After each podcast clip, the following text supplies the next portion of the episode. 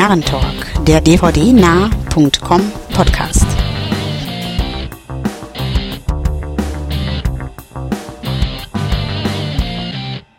Hallo und herzlich willkommen zu Narrentalk Nummer 49, dem Podcast von dvdnah.com. Ich bin der Wolfgang und ich freue mich ganz herzlich darüber, dass ihr wieder mit dabei seid. Und mit mir heute zusammen ist der. Jo, Stefan ist auch hier. Und ich freue mich ebenfalls, schließe mich an und gebe ab an. Auch ein ganz herzlicher Freuden Andreas aus Berlin. ja, René lässt sich leider entschuldigen. Dem hat wohl die Geburtstagsparty gestern ein bisschen die Planung durcheinander gebracht. Nichtsdestotrotz machen wir in unserem gewohnten Schema heute dann eben zu dritt weiter. Und wir beginnen mit ein paar Trailern, die wir angesehen haben und starten hier mit The Bang Bang Club. Ja, wie fandet ihr den Trailer? Solide. Um das Wort mal wieder zu gebrauchen. Also, ja. Er war okay. Also, ja, was soll man sagen? Ähm, die Materie reizt mich jetzt nicht unbedingt, muss ich ganz ehrlich gestehen. Ähm, Südafrika, Unruhen, Journalismus. Dieses Bild, was dort wohl im Zentrum irgendwo steht, beziehungsweise als, als, als Catcher genommen wurde, als Aufhänger, hatte ich vorher noch nie gesehen, muss ich ganz ehrlich gestehen. Also ich weiß nicht, ob das Bild die Welt verändert hat. Ich kenne es jedenfalls nicht. Ähm, ja, so viel dazu. Ist bestimmt ein netter Film, bestimmt ganz gut gemacht. Ähm, irgendwann eventuell mal auf, auf Blu-ray zu Hause, aber jetzt so weit oben auf der Prioritätenliste steht er für mich nicht, muss ich ganz ehrlich sagen. Also ich fand den auch ganz nett, den Trailer, ähm, hat mich ein bisschen an Blood Diamond erinnert und wenn er ein bisschen so in diese Kerbe schlägt und es war im Trailer, glaube ich, ja auch gestanden, dass äh, der Film auf, auf äh, realen Ereignissen basiert, ähm, könnte sicherlich ganz interessant werden. Ja, ging mir genauso, also da kann ich mich anschließen. Optisch ganz nett in Szene gesetzt, ähm, aber ja, als, als Film direkt so vom Hocker gehauen hätte es mich jetzt nicht, aber ja, ich kann mir vorstellen, den mal so, so mal, mal zufällig mitzugucken, aber bewusst, bewusst jetzt, dass ich dir sage, oh, ich muss den sehen, glaube ich auch wie, nicht. Wie guckt man Filme zufällig so mit? indem man sie irgendwie auf eine Leihliste ja, bei so. Lauffilm packt und vergisst und dann plötzlich ist er da. okay. Alles ja. klar. Mhm. Dann schauen wir weiter zu Trailer Nummer 2 und äh, da haben wir uns Wrecked mit Adrian Brody angesehen. Ja, und da kann ich meine Tagline jetzt gleich nochmal anbringen, wie Stefan schon im Vorfeld so nett bemerkte, buried im Auto. ja, Ganz so schlimm ist es nicht. Also er steigt auch aus aus dem Auto.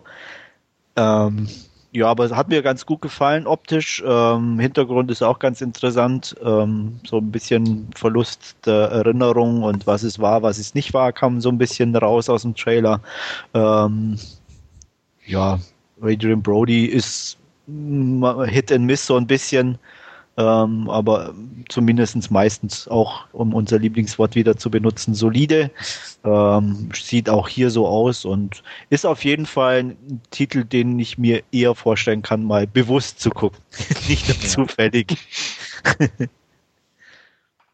ja, ich fand den auch solide, muss ich sagen. Wobei ähm, irgendwie, also entweder war es ganz plump im, im Trailer platziert, was denn eigentlich äh, ja, die, die richtigen Personenzuordnungen sind oder es war einfach äh, dann auf die falsche Fährte locken. Aber wenn es denn ersteres gewesen wäre, ist es ja der Film relativ uninteressant. Aber das werden wir leider erst feststellen, wenn wir auch den Film gesehen haben. Fand ich zumindest. Ja, ähm, sehe ich auch so. Ich hatte auch kurz gedacht, oh, war das ein dicker Spoiler oder ja. war das nur so eine, er könnte ja auch diese Position einnehmen, Szene? Man weiß es wirklich nicht. Ich bin gespannt. Ähm, fand den Trailer auch gut. Er war gut gemacht vom Trailer her an sich. Also Schnitttechnik und auch Musikuntermalung gefiel mir in dem Fall. Ähm, die Tagline von dem guten Andreas trifft es wohl ganz gut, auch ohne dass ich Buried gesehen habe. Ich habe ähm, ihn auch nicht gesehen. Ah, okay. Gut, aber ich denke, ähm, das, das wäre auf jeden Fall so ein Kandidat. Also vielleicht auf dem Filmfest im Sommer, falls der irgendwie gut läuft, würde ich mir den durchaus mal angucken. Ansonsten zu Hause auf jeden Fall. Also der Reiz ist durchaus da. Ich verspreche mir jetzt auch keinen Kracher, aber so eine nette kleine Genreunterhaltung Geschichte könnte durchaus bei rausspringen. Also dementsprechend, ja, eher als Bang Bang Club. Gut, und aller guten Dinge sind drei. Ähm, der letzte Trailer ist Beautiful Boy. Eure Meinung? Ja, dann fange ich einfach mal an. Fand den Trailer sehr schick gemacht, also sehr schön. Ähm, interessant auf jeden Fall von der Materie her, scheint auch ganz sensibel angegangen zu sein, das schwierige Thema. Ähm, ist natürlich auch kein Film, den ich mir jetzt bewusst im Kino angucken werde, aber durchaus ein Kandidat, den ich für die ja, Blu-ray Heimkino-Veröffentlichung im Auge behalten werde. Könnte nett sein. Die Darsteller finde ich in Ordnung. Auf jeden Fall der, der, wie heißt er noch, der Hauptdarsteller? Michael Sheen. Michael Sheen finde ich interessant von seiner Rollenauswahl in letzter Zeit her. Ähm, ja, also das passt eigentlich schon. Auch Mar Maria Bello fand ich nett, äh, Meatloaf und ein paar andere bekanntere Namen oder manchen bekannteren Namen spielen auch noch mit. Ähm, dementsprechend, ich glaube, gutes Schauspielkino könnte, wie gesagt, das ganze Thema gut aufarbeiten. Ähm, behalte ich im Auge. Kino nein, aber grundsätzlich gefiel mir der.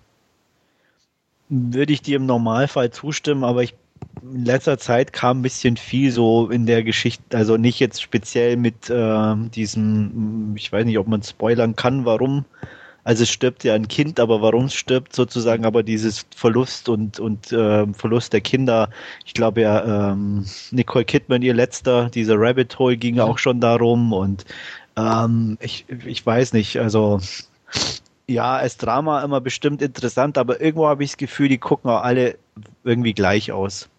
Mhm. Also, ja klar, es geht ja um Verarbeitung und so. Da, da stimme ich dir ja. richtig. An Rabbit Hole habe ich zwar nicht gedacht, aber jetzt, wo du es sagst, kommt mir natürlich auch in den Sinn. Aber ich glaube, hier geht es mehr auch um die äußeren Umstände. Also, wie gesagt, ich will es jetzt auch nicht spoilern. Ja, ja, das war ja im Trailer.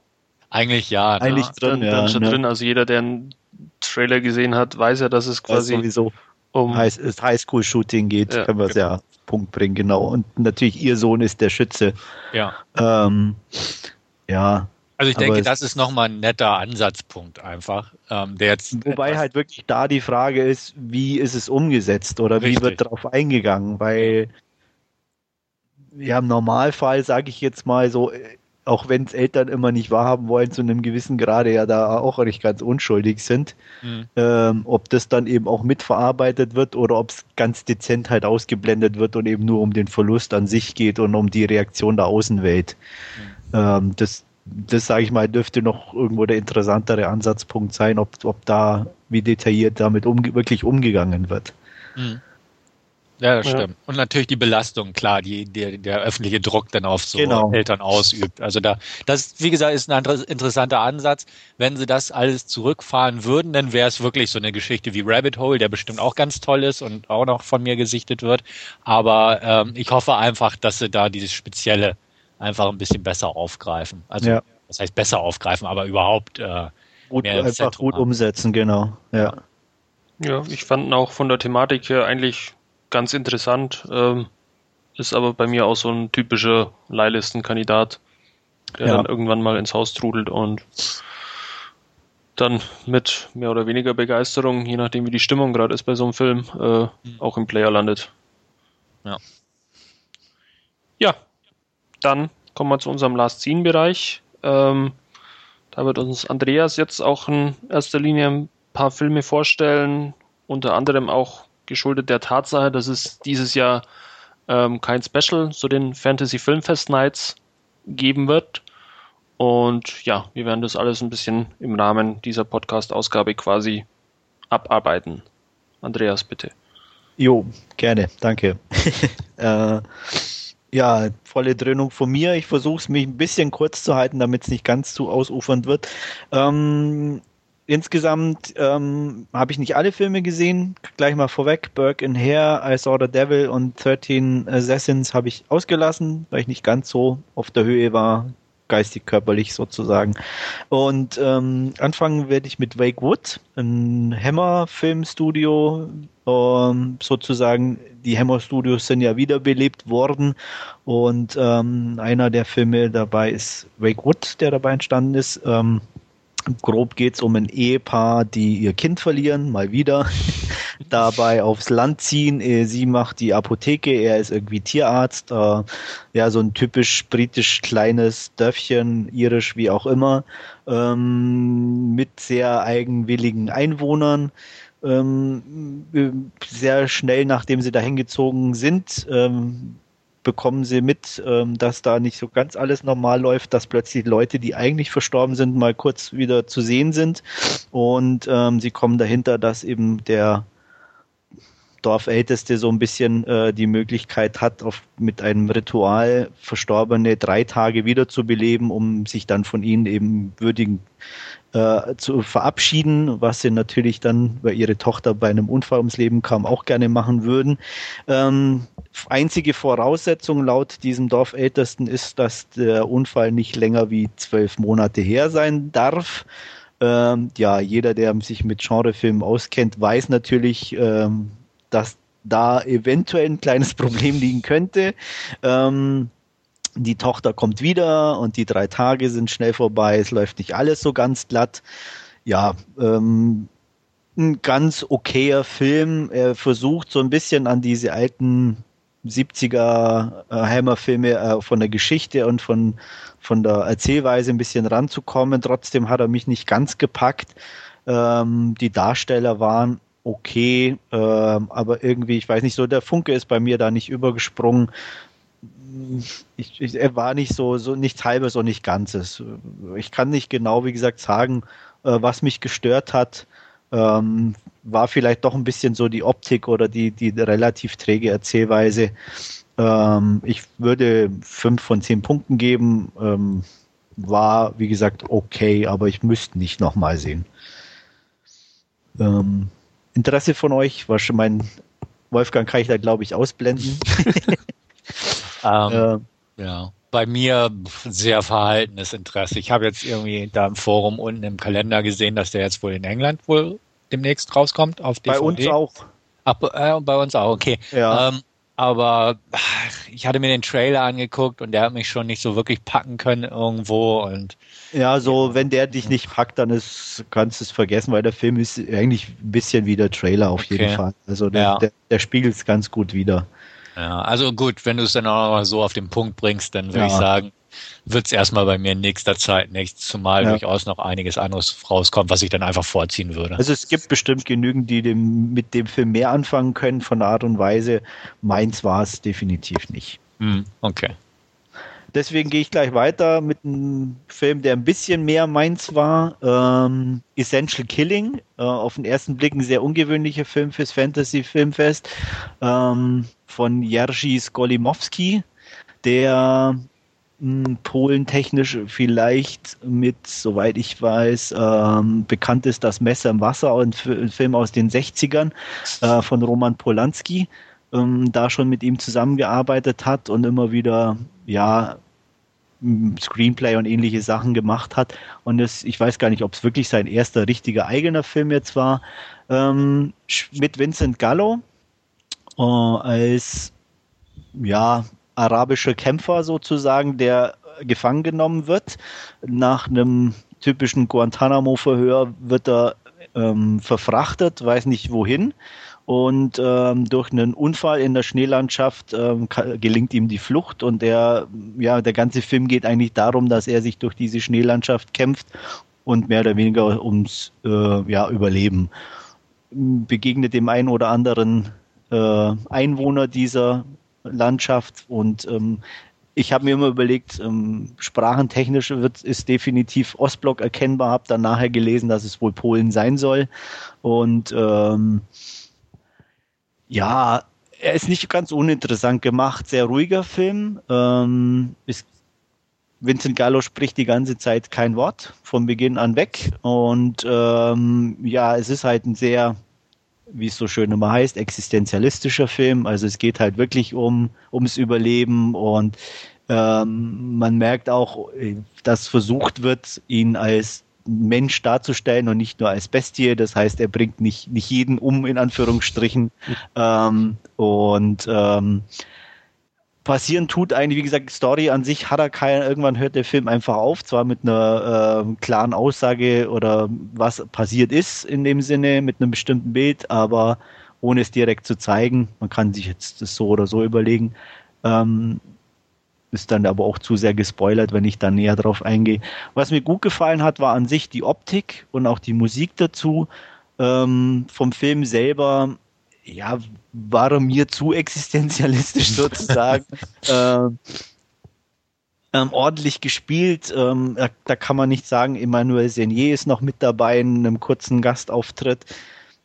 Aber ja, ich weiß auch nicht, es hat so, so ein bisschen, wie soll ich das sagen, was europäisch bemüht ist einfach, was so diese, diese, ähm, die Filme einfach oft so ein bisschen widerspiegeln. Und das, das also er, er, er wandert so knapp ein bisschen an, an, einem, an, einem, an einem Abgrund sozusagen zwischen total in dieses äh, europäische Kunstkino zu, zu fallen und, und, und eben doch noch interessant zu bleiben. Also ähm, für mich blieb er dann noch knapp interessant und ähm, würde ihm, glaube ich, irgendwie so, so sechs Punkte von zehn geben, mit der Tendenz aber, denke ich, so im Nachklang zur sieben. Also ähm, ja, aber irgendwie hat er dann doch was gehabt, wie gesagt, durch die Optik und, und die, die, ähm, die Musik, das war eigentlich ganz ordentlich gemacht und gut gemacht und auch gut in Szene gesetzt.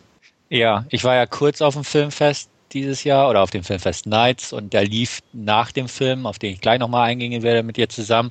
Ähm, da hat ihn der Veranstalter auch irgendwie versucht, interessant zu machen, weil er wohl gemerkt hat, so mh, hm, wirklich groß ist das Interesse nicht und er brachte dann so Schlagworte wie, ach, keine Sorge und Gallo nervt nicht, er spricht auch nicht und keine Sorge, er spricht wirklich nicht wo ich auch dachte, ach, wenn das schon sein bestes Argument ist, ja, ja.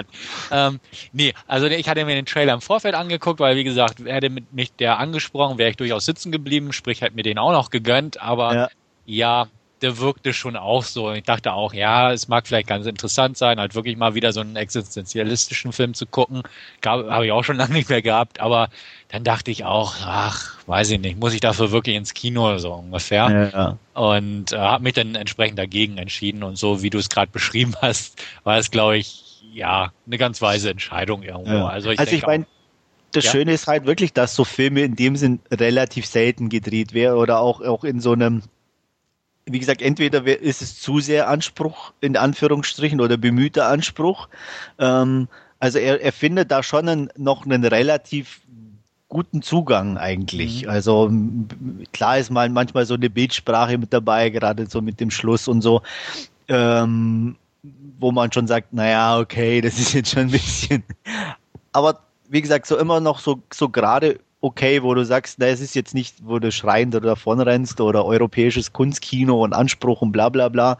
Ähm, dazu hat er eigentlich auch so die, die, die, die, die Thematik eigentlich relativ geschickt gewählt, um, um das so ein bisschen zu nehmen, weil durch diesen Überlebenskampf ist doch nicht so ganz uninteressant einfach ist, also wie er sich da eben durchkämpft mhm. und, und äh, mit verschiedenen Leuten in Clinch gerät und so.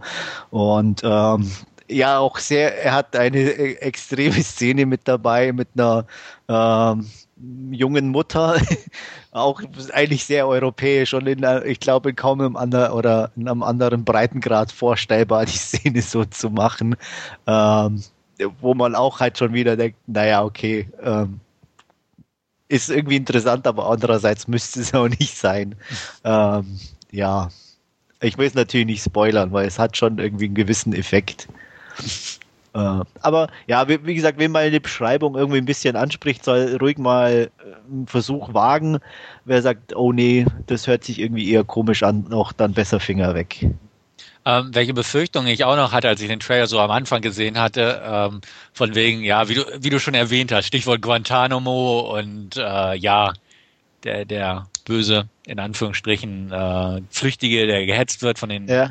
Amerikaner, hätte ich fast gesagt. Wie, wie spielt er auf der Schiene eigentlich ab? Also ist das jetzt wirklich so eine europäische Sicht, äh, Foltern böse, äh, Araber sind tatsächlich Menschen? Nee, nee, nee, eigentlich, eigentlich, eigentlich gar nicht irgendwie. Also, ähm, Klammert also er das aus gegenüber dem Drama und vernachlässigt? War das jetzt irgendwie nur so, so ein Catcher, so ein, so ein Aufhänger, wo das sich dran langhangelt? Oder ich, ich, kann mir das schwer vorstellen. Also man kann ja. Also eigentlich ist es schon ein bisschen ein Catcher. Also äh, interessanterweise ist es auch ein relativ ähm, Kontrast. Also der Beginn ist im Endeffekt, wie sie ihn gefangen nehmen, mitten in der Wüste sozusagen. Also die eine extreme Landschaft und dann praktisch dein Überlebenskampf in dieser äh, winterlichen Polenlandschaft in dem anderen Extrem sozusagen.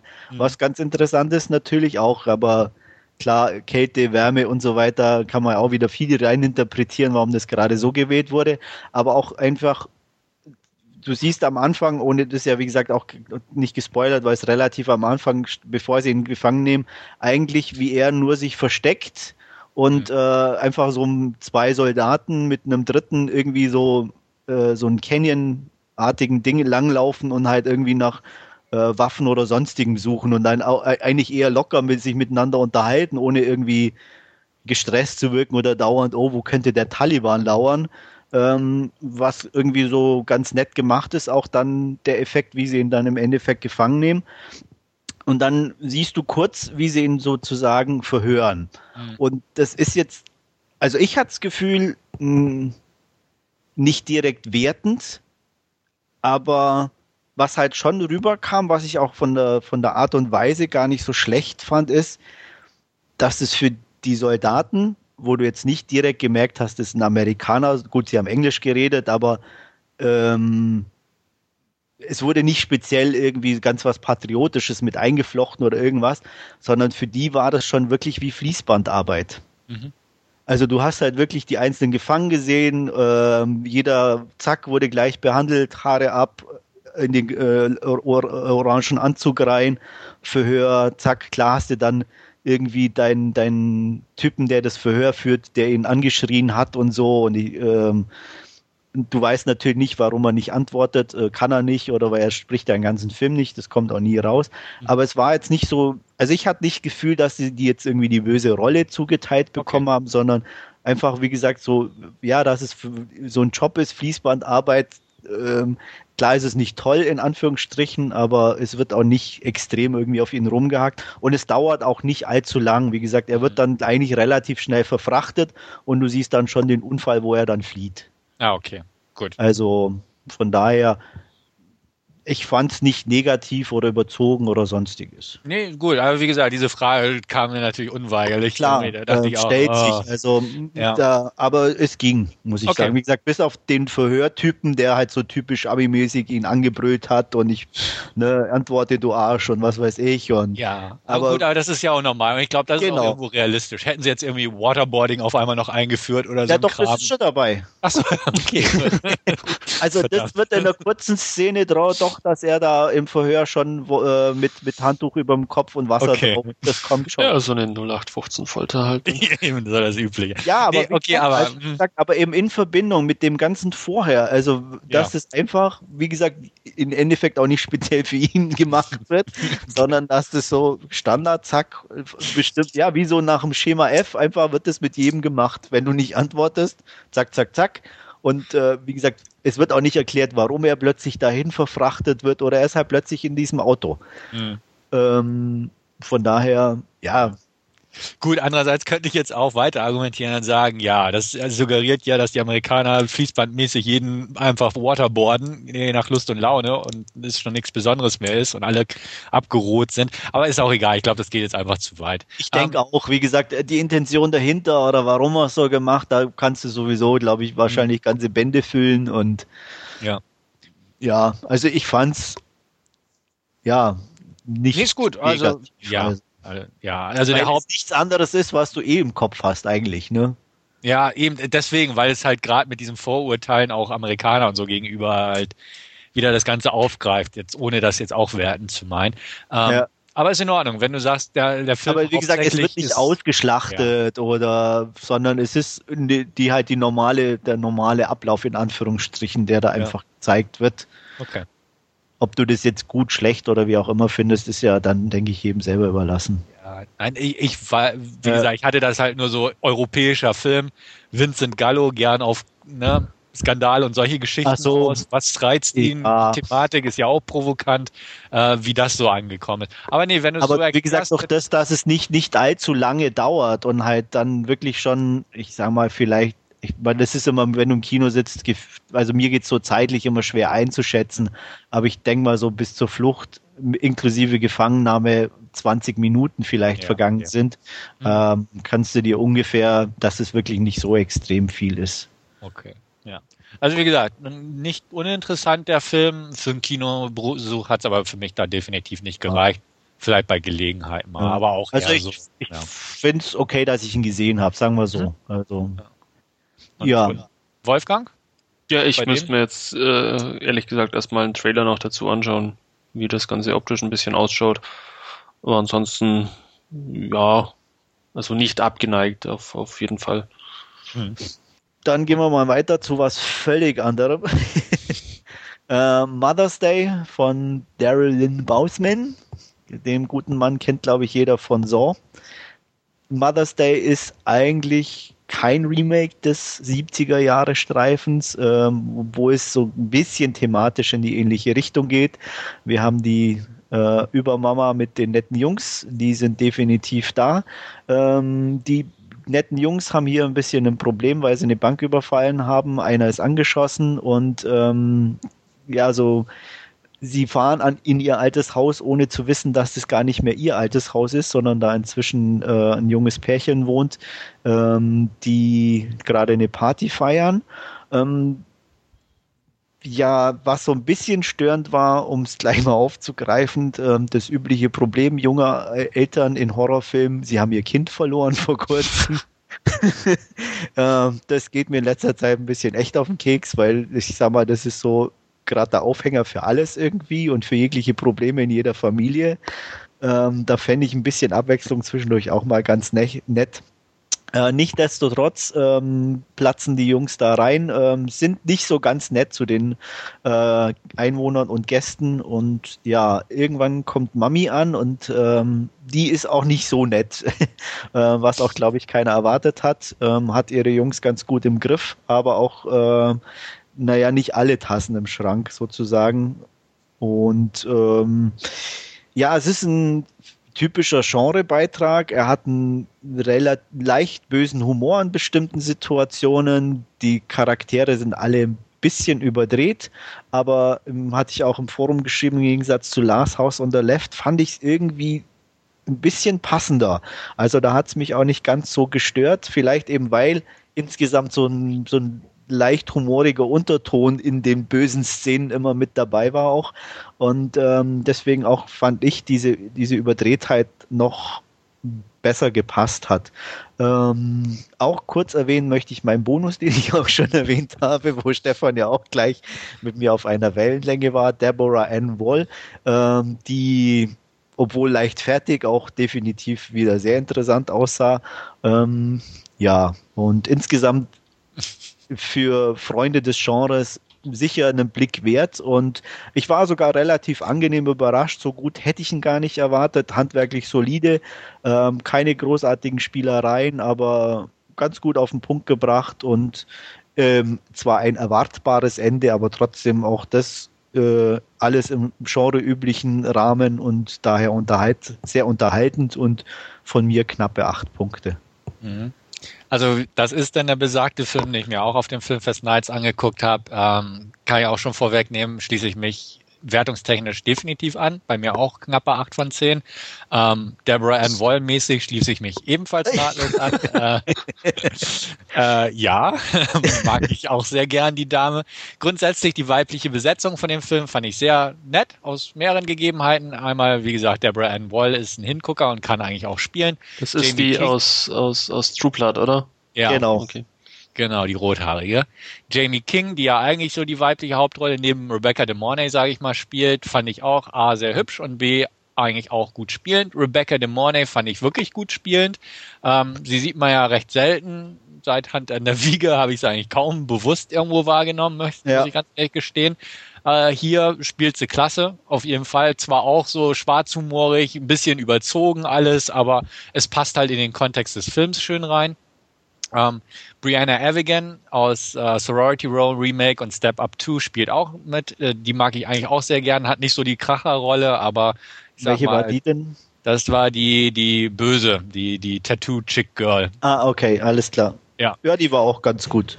Ja, deswegen. Und äh, also grundsätzlich, die Frauen sind eigentlich ganz hübsch anzusehen. Kleine Anmerkung am Rande. Ähm, eine der Frauen wird von Alexa Vega gespielt, die auch bei den Spy Kids Filmen das Mädel gespielt hat, die mir so gar nicht aufgefallen ist, muss ich ganz ehrlich sagen. Ich mir auch nicht. Welche war Äh, das denn?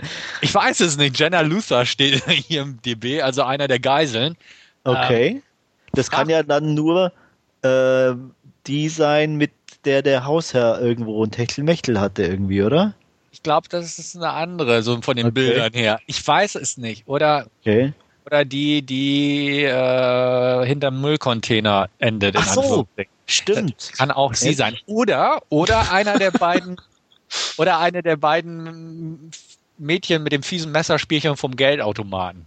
Okay, aber dann wäre es ja nur eine kleine Rolle. Ja, Das also ich weiß es nicht. Sie steht auf jeden Fall in. IMDb wie, wie hieß die? Alexa Vega. Das ist auch die, die die Hauptrolle in Repo gespielt hat. Ah, nee, das war eine von den Mädels auf dem Automat. Ich habe gerade geguckt. Ja, Okay. Okay, gut. Wie gesagt, aber die habe ich halt gar nicht erkannt. Ich habe sie jetzt gerade beim Nee. Fußball gesehen. ich auch nicht. Aber dachte ich auch, ja, gut. Wie auch immer. Ähm, ich mag solche Genrefilme. Ich mag Darren Lynn Boosman, weil ich die Source-Sequels eigentlich auch ganz kompetent finde für das, was sie sein möchten und auch geworden sind. Ähm, ich finde ihn interessant, weil er Repo gedreht hat und auch seine ähm, New Year's Day Folge aus Fear Itself, ebenfalls mit Brianna Evigan, fand ich sehr gelungen. Ähm, der Film hier ist nett. Ich habe das Original in Anführungsstrichen von Mother's Day vor x Jahren mal gesehen, habe den Scheiß in Erinnerung, aber es ist halt Troma 70er Jahre, das passt bei mir sowieso nicht. Also ähm, mal abgesehen davon, Andreas hat schon ganz gut ausgeschmückt. Die Dinger haben kaum was miteinander zu tun, also minimaler gemeinsamer Nenner.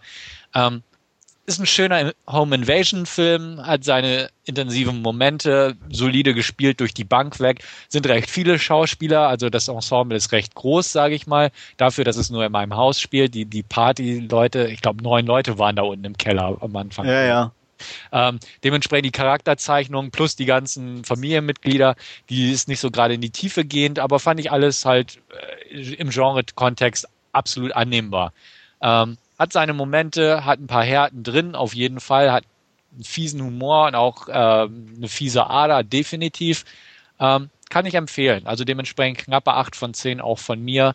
Ähm, ich hatte gehofft, dass er so gut wird, also deswegen kann ich nicht mal sagen, er hat mich positiv überrascht. Also ich habe das bekommen, was ich eigentlich irgendwo erhofft habe und das passt. Also ja, hat sich gelohnt und war halt mein einziger Film, bereue ich trotzdem nicht. Und ja, fand ich nett. Ja. Okay, dann ja, eins meiner kleineren oder meiner persönlichen Highlights ähm, war eigentlich der, einer der harmloseren Filme, ähm, Joe Dantes The Hole in 3D. Ähm, ja, im Endeffekt klassisches 80er Jahre Gruselkino. Ähm, Mama mit zwei Kindern, einem kleineren und einem im Teenageralter, zieht in ein kleine, kleines Örtchen, weil sie von ihrem Mann weg muss, der im Knast sitzt und sie irgendwie äh, immer wieder findet und böse Briefe schreibt und äh, aus Angst haut sie eben immer wieder ab. Ähm, sie ziehen eben in ein kleines Häuschen. Ähm, in der Nachbarschaft natürlich die tolle, gut aussehende Blondine, ähm, mit der sich der Teenager-Sohn gleich mal ein bisschen anfreunden möchte, was aber nur mit Hilfe des kleinen Bruders gelingt, weil er ja doch ein bisschen schüchtern ist. Ähm, Gag dabei ist, im Haus selber im Keller ist ein Bretterverschlag im Boden mit mehreren Sicherheitsschlössern abgesichert. Und die Kids haben natürlich nichts Besseres zu tun, als dieses Loch zu öffnen. Und es ist ein Loch, das ins Nichts führt. Also absolut kein Boden. Sie werfen Sachen runter, man hört nichts aufschlagen. Ähm, eine Videokamera bringt auch nur äh, dem Zuschauer selber einige Szenen nahe, weil sie nämlich, während sie sie angucken, von Mama gestört werden und mit dem Rücken zum Fernseher se- sitzen oder stehen und eben nur der Zuschauer sieht, was auf dem Fernseher gerade abgeht. Ähm, ganz nett gemacht. Und Gag dabei ist, dass halt ähm, das Böse unter dem Haus wohnt und äh, die Ängste manifestiert der einzelnen ähm, Kiddies und ähm, Problem ist, der Jüngste hat natürlich Angst vor was? Na klar, vor Clowns. Nicht? Ähm, Ja. Genau. äh, was natürlich in einigen netten Clownspielen oder so Puppenclowns, die dann plötzlich irgendwo sitzen, ihm zuzwinkern, äh, resultiert, was schön gemacht ist. Ähm, die Nachbarstochter hatte äh, mal eine gute Freundin verloren, die dann plötzlich irgendwie schlurfend vor ihr steht und ähm, Teenager-Sohn selber die Ängste hält er ein bisschen knapp und man bekommt auch erst zum Schluss mit, äh, wovor er wirklich Angst hat. Also alles in allem, ja, äh, ein bisschen creepy, schön mit irgendwo im Hintergrund plötzlich Geräusche hörend und so. Also wie man sich eigentlich in den 80er Jahren auch so ein bisschen die, die, die, die nicht ganz für Teenager, aber so die fürs jüngere Publikum gemachten kleinen Horrorstreifen kennt. Ähm, die Richtung ging ja auch äh, Joe Dantes Gremlins ein bisschen, ähm, der klar auf der einen Seite nicht ganz so extrem gruselig war, wo man schon als Kind den gucken konnte, aber er trotzdem eine gewisse creepy Ader hat und so äh, ist der Whole 3D auch ein bisschen auf seine Art. Ähm, hat mir eigentlich dadurch relativ viel Spaß gemacht. Also, weil er ist nicht, nicht überzogen oder zu sehr im Alten behaftet. Er hat eine relativ moderne Optik, mal abgesehen vom 3D. Ähm, die Darsteller sind nett und unverbraucht und ähm, natürlich allen voran Haley Bennett. ähm, ja, ähm, 3D war in Ordnung in dem Film, speziell weil es eben in 3D gedreht wurde, wie Avatar auch, also nichts nachträglich irgendwelche Spielereien was hauptsächlich eben einfach in der Optik, in der 3D-Tiefenwirkung resultiert und da auch ja weder positiv noch negativ war. Also einfach, ja, irgendwie gehörte es in dem Moment zum Film, wobei ich mir sicher bin, in 2D kann man ihn ganz genauso anschauen. Und ähm, hat, ja, wie gesagt, ist kein Überfilm, aber ja, mal wieder schöne, nette, klassische Unterhaltung und ähm, sieben Punkte von mir. Also den könnt ihr mir auch vorstellen, dass ich mal den irgendwann vielleicht mal ansehe. Ja, also es ist so ein bisschen so, ja, schon ein nostalgischer Film fast, kann man sagen. Ähm, war auch ganz interessant. Er, er schlummerte wirklich jetzt zwei Jahre eigentlich auf Halde, weil keiner ihn irgendwie rausbringen wollte. Die hatten auch bei uns gesagt, sie haben ihn vor zwei Jahren, glaube ich, in Cannes gesehen und auch alle Einkäufer und so, die da immer sitzen, waren alle begeistert und aber jeder hat gesagt, eigentlich kann ich nicht einkaufen, weil ich weiß nicht, für welches Publikum der geeignet ist. ähm, weil für die, bei uns jetzt wie ab 12, da können die Sechsjährigen mit ihren Eltern rein, da ist er definitiv zu creepy. Und die 16-Jährigen sagen, was willst du mit dem langweiligen Scheiß? Also sehr schwierig eben an den Mann zu bringen von der Thematik und wie er gemacht ist. Also du brauchst wirklich schon ein bisschen so entweder diesen 80er Jahre Zugang oder einfach so ein bisschen Fable für so einen Film. Sonst würde er wahrscheinlich echt ins Leere laufen. Und der also 3D-Effekt allein hilft da natürlich dann auch nicht weiter. Nee, das stimmt. Aber ich werde mir auch angucken, auf jeden Fall. Nicht im Kino 3D, sondern ich werde da wohl in England zuschlagen, wo der auch schon seit ein paar Wochen zu haben ist. Ähm, fand den Trailer auch schon ganz nett. Auch ich schließe mich Haley Bennetts Kommentar an oder deinem Kommentar zu Haley Bennett. Die fand ich auch schon ganz schnuckelig, eigentlich in Kaboom und äh, Haunting of Molly Hartley. Aber ich verspreche mir eigentlich auch so ein bisschen in Richtung Gremlins. Ich fand Gremlins als Kind damals durchaus ein bisschen creepy. Und ähm, ja, jetzt sage ich mal als Ü30er hoffe ich einfach, dass das so ein bisschen aus der Erinnerung 80er Jahre Feeling ein bisschen sein Profit zieht, sag ich mal, weil ansonsten klar, als Horrorfilm kann man den nicht nehmen, aber ab und nee, an kommt so ein Film daher, bei dem man einfach ein bisschen lächeln muss und sagen, ach, der hat was und so wie du es beschreibst, könnte das durchaus in diese Kerbe fallen. Und ja, also bei mir, mir, mir hat es auf jeden Fall äh, in der Richtung gewirkt. Mhm. Ja, also dementsprechend freue ich mich drauf. Gut. ähm, ja, dann mal zwei Filme, die mich persönlich weniger begeistert haben, wobei ich aber schon gelesen habe, dass das anderen ganz anders ging. Einmal ähm, Trollhunter, äh, ein norwegischer Film, so ein Found-Footage-Film mal wieder. Ähm, es geht um ein paar Studenten, drei Stück, die zwei Jungs, ein Mädel, die naja, mehr oder weniger einem im ersten Moment verdächtigen Bärenjäger nachsteigen, der keine offizielle Lizenz hat, wobei sich aber herausstellt, dass der gar keine Bären jagt, sondern Trolle, die in Norwegen tatsächlich existieren und die äh, aber von der Regierung sozusagen ähm, die Unfälle, die mit denen passieren, unter Verschluss gehalten werden, indem nämlich wirklich irgendwelche Bären aus Polen ausgelegt werden, äh, um die Spuren zu verwischen.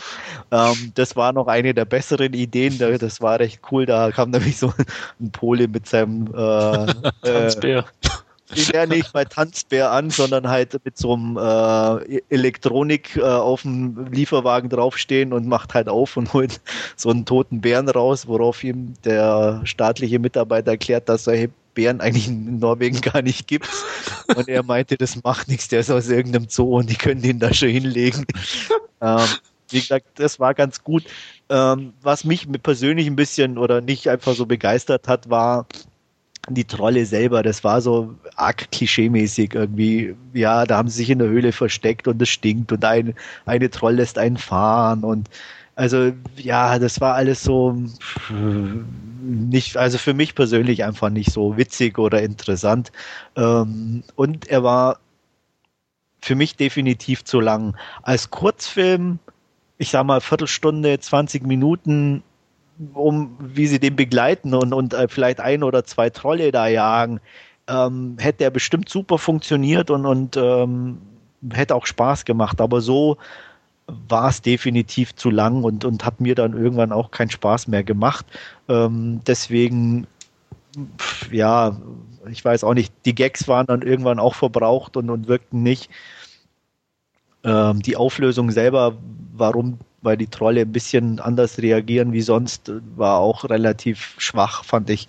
Aber na gut. Ähm, optisch, ja, nett gemacht. Die Trolle selber ganz gut integriert in, in den Film, ähm, aber jetzt auch nicht extrem gut. Also man hat die, die CGI-Effekte schon extrem gesehen, dass sie halt reinkopiert waren. Ähm, deswegen der Anfang war gut. Äh, wie gesagt, als Kurzfilm wäre es bestimmt klasse, aber so von mir nur fünf von zehn Punkten. Ich denke mal, euch wird der sowieso nicht interessieren. Ach, mich hat er durchaus ein bisschen im Vorfeld interessiert. Und okay. wie gesagt, wenn er wirklich vor oder nach Mother's Day angesetzt worden wäre, hätte ich mir den definitiv auch angeguckt, einfach aus ja. Interesse.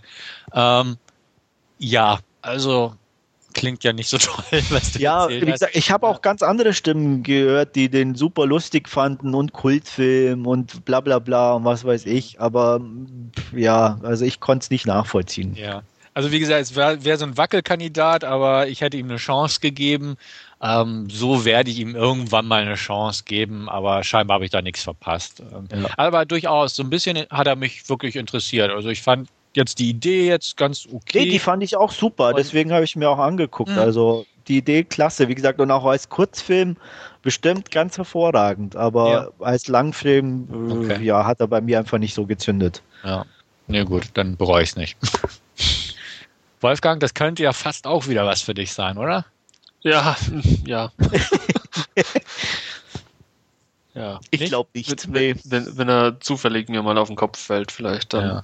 Okay. Ja. Ich glaube nicht, Tim. okay. Ja, ähm, der zweite, der mich im Gegensatz zu manch anderem anscheinend auch den Stimmen nach vom Fantasy Filmfest äh, nicht so begeistert hat, war Sequestrados, ähm, spanischer Film bei uns oder international als Kidnapped betitelt. Ähm, klassische Home Invasion Streifen, ähm, Geschäftsmann zieht mit Frau und Tochter in äh, in ein neues Haus, ähm, hat ziemlich viel Kohle, sehr viele Leute helfen beim Umzug. Ähm, abends will die Tochter eigentlich, ähm, die ist glaube ich 18, äh, auf eine Fete, aber Mama will das Haus einweihen und was trinken. Da gibt es schon ein bisschen Gestreite und ja, kurz danach brechen drei Typen ein äh, rauben den Safe aus. Papa wird mit den Kreditkarten im Auto mitgenommen und ähm, soll die Konten leer räumen, während die anderen beiden mit, den, mit der Mutter und der Tochter zu Hause bleiben. Ähm, klar, einer ist dabei, der völlig am Austicken ist, muss die Tochter vergewaltigen, der andere Gewissensbisse, bla bla bla bla bla. Äh, die Tochter schreit nur dauernd rum, die Mutter heult die ganze Zeit, äh, jeder macht irgendeinen Scheiß und versucht doch abzuhauen und wird wieder eingefangen. Also eigentlich nichts Neues und das fand ich dann auch einfach öde. Also äh, er ist ordentlich gemacht, die Darsteller sind gut, mich nerven Filme, wenn einfach irgendwann nur noch rumgeschrien und rumgeflennt wird und da gehört der definitiv dazu. Ähm, es gibt viele, die sagen, ja, aber ist doch authentisch und so. Mag sein. Ich finde es trotzdem nervig. Ähm, ja, weswegen, also wie gesagt, optisch, handwerklich alles ordentlich gemacht, arbeitet ein bisschen mit Splitscreen-Technik, was interessant war, aber auch den Streifen einfach nicht irgendwie besser macht. Und ja, von mir da ordentlich gemacht ist und ähm, auch nie, keine riesen Aussetzer drin hat, fünf von zehn Punkten. Das wäre auch noch so ein Ding gewesen, wenn der passend gelaufen wäre, hätte ich mir den auch angeguckt, denn ich habe eigentlich ganz gute Sachen im Vorfeld drüber gelesen gehabt. Ja. Ähm, ich dachte auch, ja, so klassisches Home Invasion Movie, Mother's Day Also war ja vielleicht könnte er dir gef besser gefallen wie mir, aber äh, wie gesagt, also ich fand sehr, ja, Okay. Typisch. Also es war nichts dabei, der den irgendwie von anderen Home Invasion Movies abgehoben hätte oder Ja. ja. Gut, ja, also wie gesagt, bei Gelegenheit werde ich mir bestimmt mal angucken, denn das Gelesene klang eigentlich ganz okay. Ähm, mal schauen. Ja. Aber Ja. jetzt auch so nach dem, was du gesagt hast, kann ich mir natürlich nicht die Welt davon versprechen, aber vielleicht habe ich Aber ja guck, wie gesagt, du hast ja manchmal auch ähm, einen anderen Zugang zu, zu gerade so, so Streifen. Deswegen. Andererseits ist ein europäischer Film. Ja, es, es, Ja. es, man munkelt auch schon von einem Remake. Also Ach so, okay. könnte ich auch warten, eventuell. Ja. Abwarten. ja, wobei, wie gesagt, was willst du aus so einem Streifen anderes machen? Ja. Ich meine, im Endeffekt Mother's Day ist auch ein Home Invasion Movie und dann gucke ich mir leichter den an. Ja, na klar. Von daher, na gut. Ähm, gleich weiter zu meinem letzten Film, der für mich auch kein Highlight war. Er war okay, ähm, sehr kontroverser Film, zumindest im Original. Das Remake hat ja auch schon, ja, diverse Diskussionen losgetreten wieder mal. I Spit on Your Grave. Story, denke ich, wer sich im Genre auskennt, ist nichts Neues. Ähm, hübsche junge Frau, Schriftstellerin, zieht sich auf eine einsame Hütte zurück, um zu schreiben, kommt dabei ein paar Rednecks in den Weg und wird vergewaltigt mehrmals und rächt sich dann. Ja, End of Story. Optisch gut in Szene gesetzt, soweit man das bei so einem Film dann ja auch immer sagen kann, ohne gleich als pervers dazustehen. Ähm, die Darstellerin Sarah Butler passend, ist okay, ähm, hat mich jetzt auch nicht vom Hocker gehauen, also musste außer viel leiden und irgendwie dann ein bisschen dreckig in der Gegend rumschlürfen, nicht so viel machen. Ähm, macht sie ordentlich. Ähm, die Rednecks waren Rednecks, ja, also auch keine große Überraschung. Äh, auch im Original relativ nahe. Man hat den Debilen dabei, der immer aufgezogen wird. Ähm, von daher relativ ähnlich. Was neu war, war die, soweit ich mich erinnern kann, die Rolle des Sheriffs, der von äh, Stefan, hilf mir mal. Äh, wie hieß er? Andrew Howard müsste das Ja, ja, genau. Äh, der von der Haus- und Hofschauspieler von Adam Mason. Adam Mason, genau. Ähm, war hier mal ausnahmsweise nicht ganz so schlecht, passte ganz gut in die Rolle des äh, Redneck-Cops, der Dreck am Stecken hat und zu Hause ganz brav seine Family hütet. Ähm, ja, wie gesagt, okay, kann man gucken, wenn man so Streifen ertragen kann, ist ja auch immer relativ gesehen. Äh, deswegen von mir sechs von zehn Punkten. Ja, den hatte ich ja schon im Vorfeld gesehen. Review ist ja auch online im schönen Forum. Ja. Ähm, ich hatte ihn sieben von zehn gegeben, fand ihn auch in Anführungsstrichen gut, äh, weil man das ja so ein bisschen sch- ja, schwer Ja, ausdrücken genau. kann bei solchen Filmen. Äh, ist halt ein Rape and Revenge Film, aber er funktioniert auf der Ebene ganz gut, indem er halt nicht zu platt dumm das Ganze aufarbeitet, sondern doch irgendwo vernünftig, in Anführungsstrichen wiederum. Äh, ja, also er erfüllt, der Film erfüllt seinen Zweck, ohne billig und doof zu wirken, wie vielleicht Chaos oder auch das Original rückwirkend betrachtet. Ähm, fand ihn in Ordnung.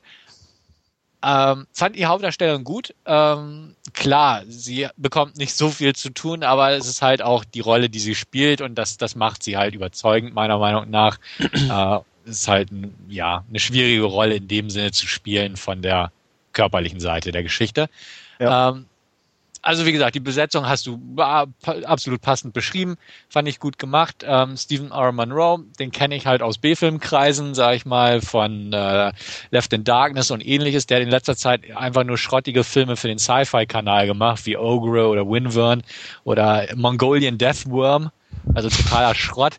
Deswegen war ich eigentlich ganz überrascht und auch sehr zufrieden, dass er hier endlich mal die Möglichkeit hatte, so ein bisschen zu zeigen, dass er durchaus auch einen handwerklich guten Film machen kann. Ähm, mal gucken, wie es mit seiner Karriere weitergeht. Film fand ich nett. Auch wiederum in Anführungsstrichen. ähm, Ich ja, es ist schon merkwürdig, ne? wenn man da sich so ein bisschen fast schon immer entschuldigen muss, dass man den gut fand. Ja, eben. Also äh, zum Glück entschuldigen wir uns auch. Äh, es gibt ja Leute, wenn man bei Schnittberichte sich so die, die Forumseinträge oder die Kommentare ansieht, von wegen, oh, geile Vergewaltigung oder oh, ja, war, Nicht, war nicht heftig genug, wo ich auch denke, hallo, in welcher Welt lebst du denn, kranker Bastard, so ungefähr.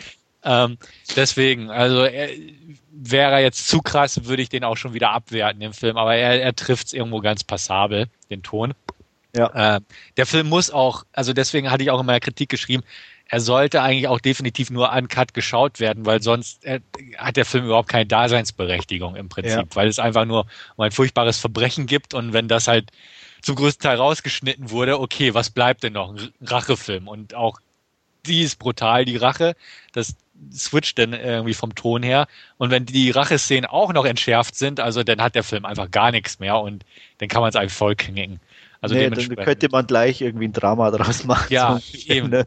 Ja, also deswegen, da erschließt sich der Sinn nicht. Die meisten Fassungen außerhalb der USA sind auch geschnitten. Ich habe gerade entdeckt, dass die australische ungeschnitten ist. Da werde ich dann auch mal zugreifen, weil die US Blu-ray leider region locked ist. Aber ja, also wie gesagt, wer sowas sich durchaus mal angucken kann und möchte und der kann hier auch durchaus mal gucken. Also es ist ein anständiges Remake sozusagen. Äh, es gefiel mir deutlich besser als das Original, was aber auch mit der Zeit zusammenhängt. Ich habe es auch schon lange nicht mehr gesehen, muss ich auch sagen. Ja. Aber ähm, ja, also wie gesagt, wer, wer sich sowas antun möchte und ja, der soll es auch tun oder er kann es auch tun, sagen wir es mal ja. so. Ja. Ich glaube, Wolfgang ist wieder raus, ne? ja. ja, okay. Äh, ganz interessant in dem Zusammenhang äh, fand ich so übrigens äh, im Vergleich zum Original, ich habe es auch schon lange nicht mehr gesehen, aber was ich definitiv mich noch erinnern kann, ist, äh, im Original, um sich zu rächen, geht sie ja in direkten Kontakt mit ihren Peinigern und schmeichelt sich sozusagen ein, äh, auch teilweise, ja. Ähm, was sie hier im Remake ja überhaupt nicht macht. Also da läuft es ja wirklich über die reine Revenge-Schiene, dass sie sich irgendwo im Wald äh, am Leben erhält und da dann zuschlägt sozusagen. Ja. Fand ich, also den Unterschied fand ich schon relativ interessant und, und ähm, fand ich jetzt eigentlich auch im Remake dadurch besser irgendwie. Ich auch, weil ich, sagen, also ich finde es nicht schlüssig, dass jemand, die vergewaltigt wird, dann auf Verführung zurückgreift, einfach um ja. sich anzunähern. Also ja. ähm, man könnte ja noch überspitzter gehen. Klar, das Remake ähm, ich sag mal, eine Frau würde auch nicht unbedingt die, die äh, kreativen Jigsaw-ähnlichen Fallen aufbauen, um sich zu rächen. Sie würde das einfach stimmt. das nächstbeste Messer nehmen und kurzen Prozess machen. Ja. Aber gut, ja. Aber wie gesagt, es ist schon eine Steigerung in Sachen etwas nachvollziehbare Filmverlauf gegenüber dem Original. Das, das habe ich ja. auch so gesehen. Und ja. ähm, du konntest einen Blick auf äh, Frau Butler in Real Life werfen? Genau, also ich hatte, sie hat am Anfang ein paar Begrüßungsworte gesprochen sozusagen, danach gab es ein QA. Ähm, ich bin kein Fan von so äh, Publikums-QA, was sich, glaube ich, wenn ich auch im Cinefacts das richtig gelesen hat, mal wieder bewahrheitet hat, ähm, weil ich sage mal, aus dem Publikum selten sinnvolle oder interessante Fragen kommen. Ähm, was auch anscheinend hier der Fall war, so Fragen technisch aller, hat sie, ob sie denn selber auch so einen geilen Arsch hat wie ihr Body-Double. Ja. Ähm, das ist dann schon, ähm, ja, wie es einer auch im Forum bei Cinefacts schön geschrieben hat, Fremdschämen angesagt. Deswegen gebe ich mir sowas meistens nicht, weil äh, da ist mir ein professionelles Interview immer lieber. Ähm, oder einfach ein Making-of oder sonstiges, wo dann die Fragen, die ich vielleicht habe, auch beantwortet werden. Und ähm, alles andere ist dann schon wieder Yellow Press und geht mir irgendwie eher auf den Keks. Und wie gesagt, ähm, nachdem also ich gehe ja selber auf so Festivals, aber halt die, die sich meistens bei sowas melden, eher die, die, die dümmere Fraktion ist, sagen wir mal so, um nicht ganz abwertend zu werden, äh, habe ich selten erlebt, dass so ein QA viel gibt. Ja, das stimmt. Also deswegen. Und du hast gesagt, sie sieht gebräunter und nicht, ja, nicht so attraktiver aus. Ja, äh, was heißt nicht so attraktiv, kann man nicht sagen. Es entspricht halt nicht meinem Bild von einer, oder wie ich eine Frau schön finde, in Anführungsstrichen. Ich mag einfach Schminke nicht so gern, äh, weswegen sie mir eigentlich im Film besser gefallen hat als im Original. Äh, deswegen hat sie trotzdem irgendwie einen charmanten Eindruck gemacht bei den Begrüßungsworten. Ähm, von daher, wie gesagt, also ähm, ist halt einfach nicht mein Typ in Anführungsstrichen. Und es war halt war typisch Hollywood-mäßig, denke ich mal, auch äh, einfach gebräunter als eben im Film. Und ja, äh, jetzt nicht negativ oder so, aber ist halt nicht mein Typ Frau. Alles klar. Meiner auch nicht. Gut. Du da im Original gar nicht gesehen. Nein, aber gebräunt und. Achso, okay. Ah, aber der, wenn du im Cinefacts guckst, da hat einer äh, von ein Foto gepostet. Ah, okay, das könnte ich doch mal, mal machen. Ja. Ich glaube, das war es bei mir. Gut. Glaubst reicht, reicht ja auch. Ja. Nachdem ich nicht wirklich was gesehen habe in letzter Zeit, beziehungsweise nur Dinge gesehen haben, die wir schon äh, besprochen haben. zu Genüge besprochen haben, genau, äh, macht Stefan jetzt an dieser Stelle weiter.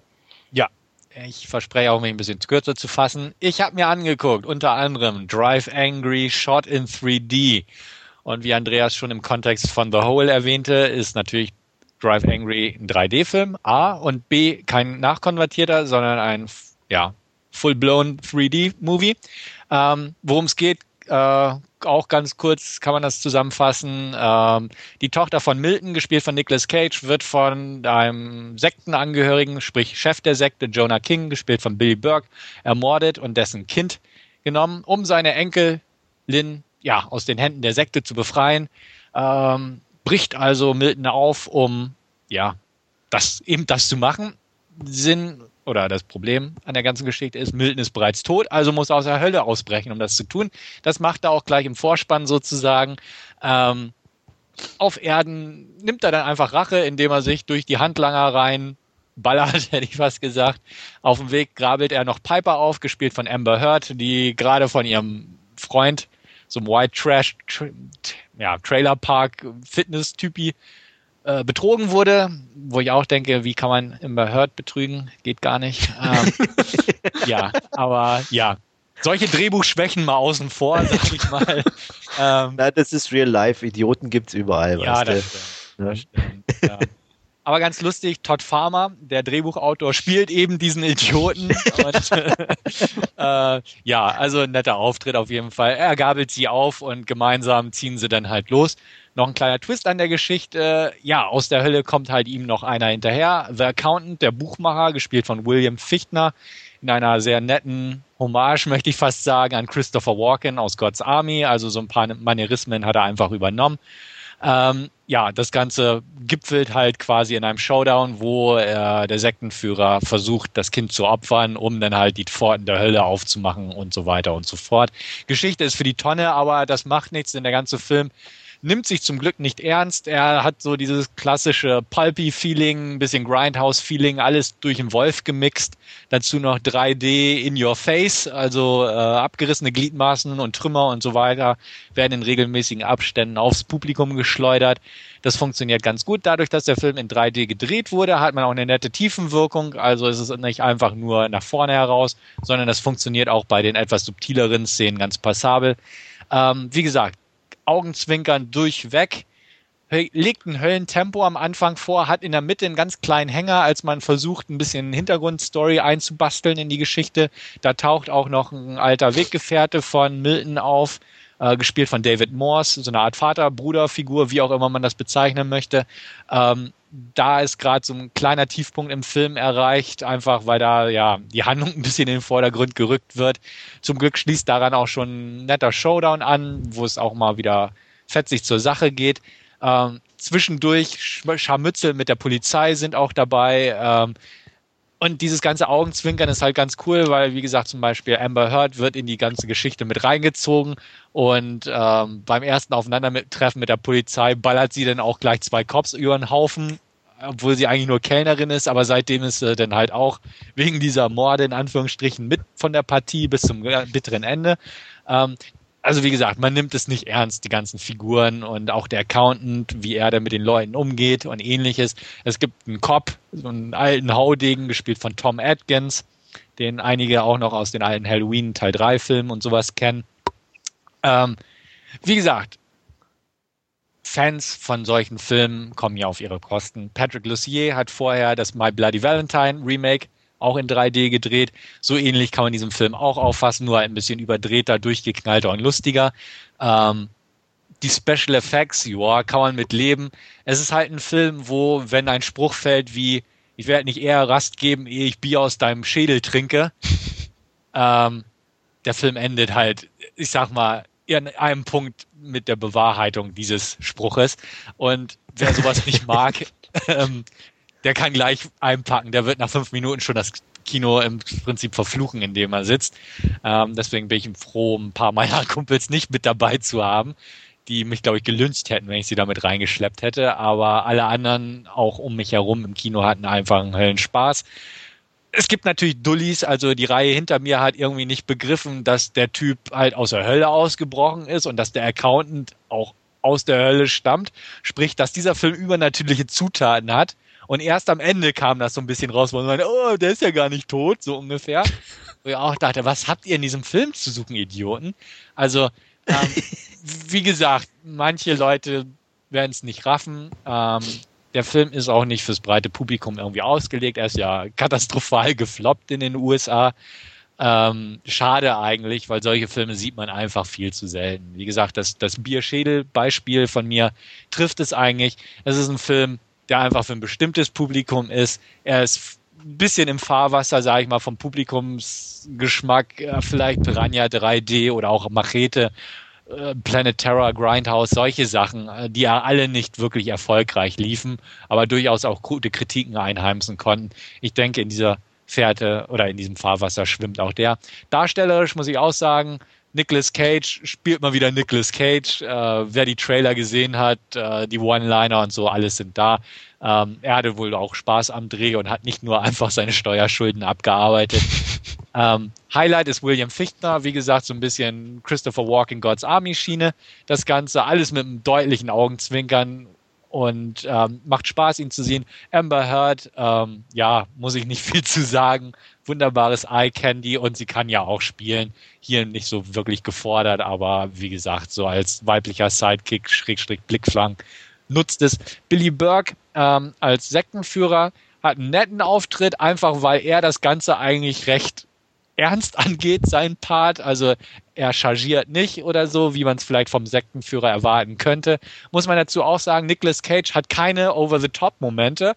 Er ist zwar so immer an der Grenze, aber so dieses ganze Bad Lieutenant und ne, durchgeknallte Gehabe, so ganz trifft er diese Schwelle nicht. Er hält sich da ein bisschen zurück, was eigentlich auch ganz gut passt in dem Zusammenhang.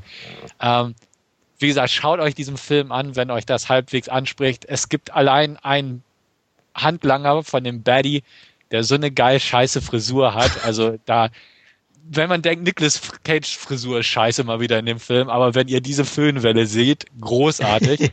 und ähm, ja, sein ganzer Auftritt ist köstlich. Und ich habe ihn auf Deutsch gesehen, aber auch die Synchro. Also gerade in der Szene haben sie ihm auch noch so eine herrlich dämliche Synchro verpasst, diesem Typen.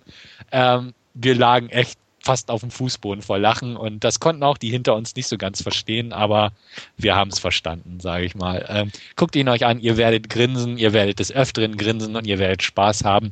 Er ist eine 18er, also er nimmt sich auch in Sachen Gewalt nicht zurück, ähm, ist auch nicht übermäßig übertriebene Splattergewalt oder so, sind Schusswechsel drin, klar, da wird eine Hand abgeschossen und fliegt wegen dem 3D-Effekt mitten auf die Kamera zu und so, klar aber an sich funktioniert das. Die übernatürlichen Elemente nehmen auch nie überhand. Also es ist kein Ghost Rider, obwohl die Story vielleicht so ähnlich klingen mag.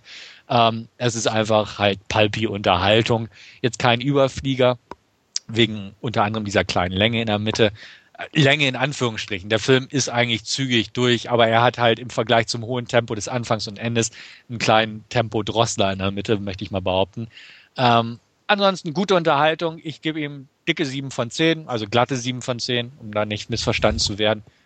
Unterhaltsam, palpi. Guckt ihn euch an. Punkt. Und ich denke, so in die Runde Wolfgang und Andreas sollte eigentlich auch geworfen werden, dieser Film.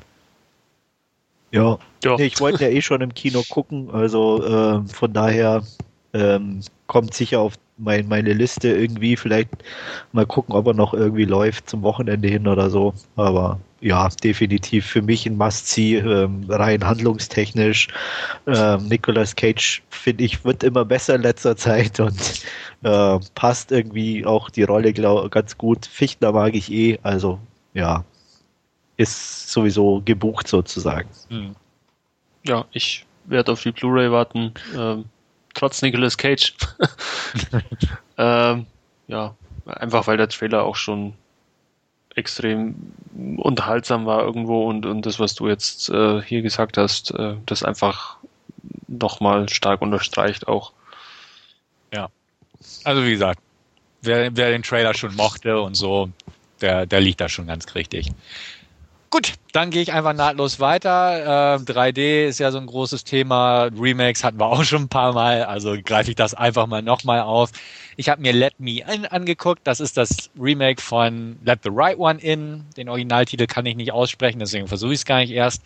Ähm, kurz vorweg, der Film hat im Vorfeld so ein bisschen Raunen immer verursacht, beziehungsweise ja eher skeptisches Raunen bis hin zu oh, kann nichts werden, eben weil Let the Right One In ein sehr geschätzter Genrevertreter ist, gilt als einer der besten Vampirfilme, konnte ich nicht so ganz nachvollziehen, aber er hat halt echt einen starken Ruf, muss man ihm lassen. Ähm, dementsprechend, als es hieß, Matt Reeves, der vorher nur Cloverfield gedreht hat, nur in Anführungsstrichen, ähm, übernimmt da die Regie. Es wird ein amerikanischer Film werden. Der Titel ist schon verknappt und uh, kann er überhaupt dann mithalten? Zumal auch ähm, das Original aus äh, Skandinavien schon so ein paar kontroverse Elemente des Buchs hat fallen lassen.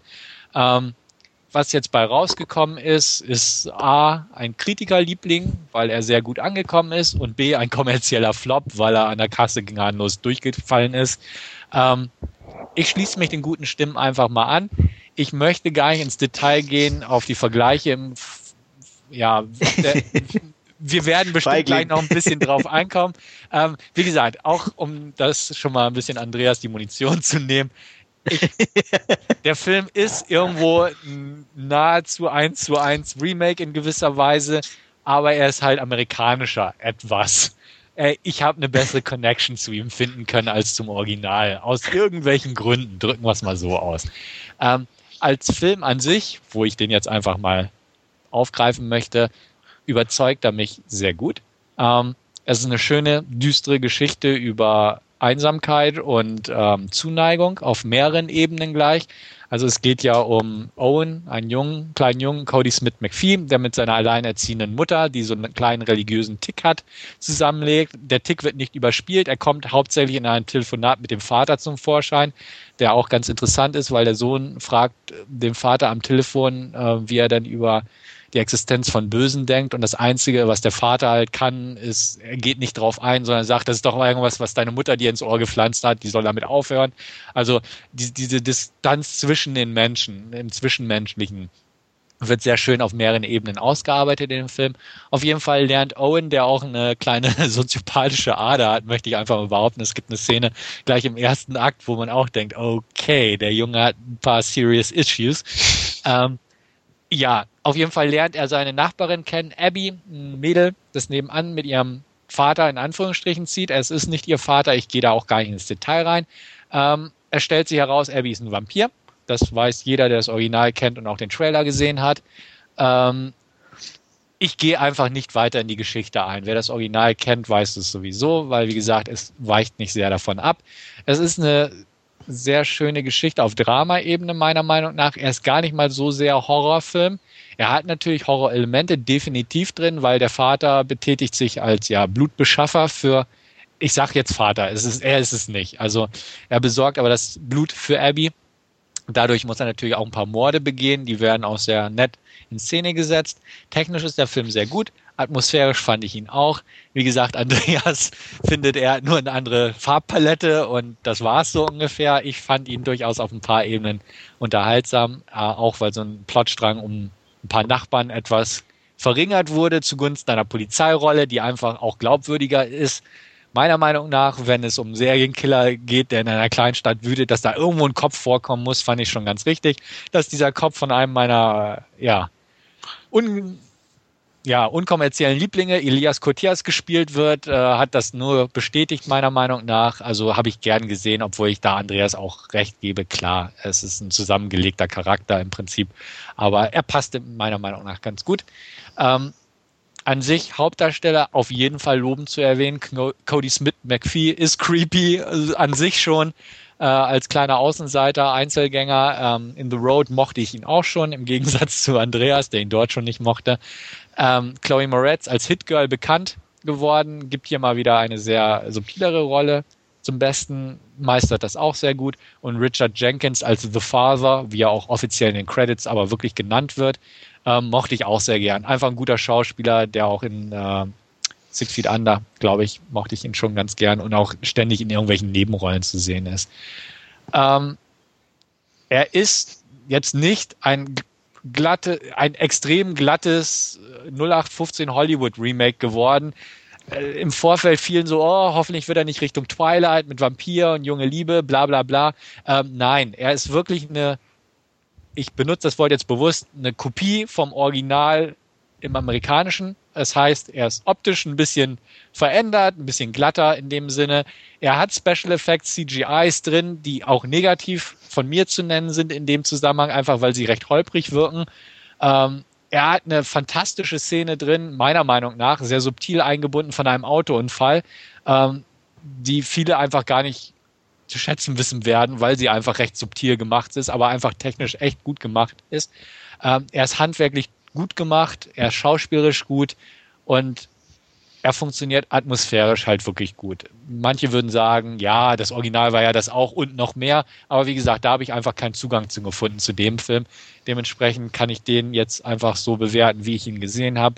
Ich bewerte ihn mit acht von zehn. Ich fand ihn wirklich gut.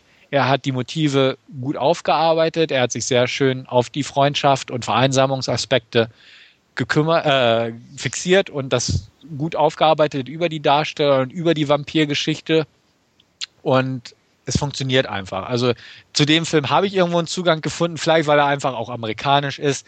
Ich fand es zum Beispiel auch sehr nett, auch sehr subtil eingebunden, dass er bewusst in den 80ern eingesetzt wurde von dem Handlungsgerüst her.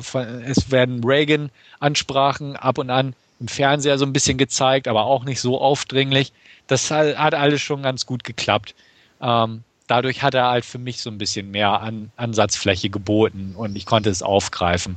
Ähm, ich gebe zu, er ist nicht ganz so kantig in den Bereichen wie das Original oder das Buch. Das Buch habe ich nie gelesen, muss ich dazu auch sagen. Und das Original habe ich jetzt auch nicht perfekt in Erinnerung, weshalb, weshalb ich jetzt auch keinen großen Vergleich ranziehen kann.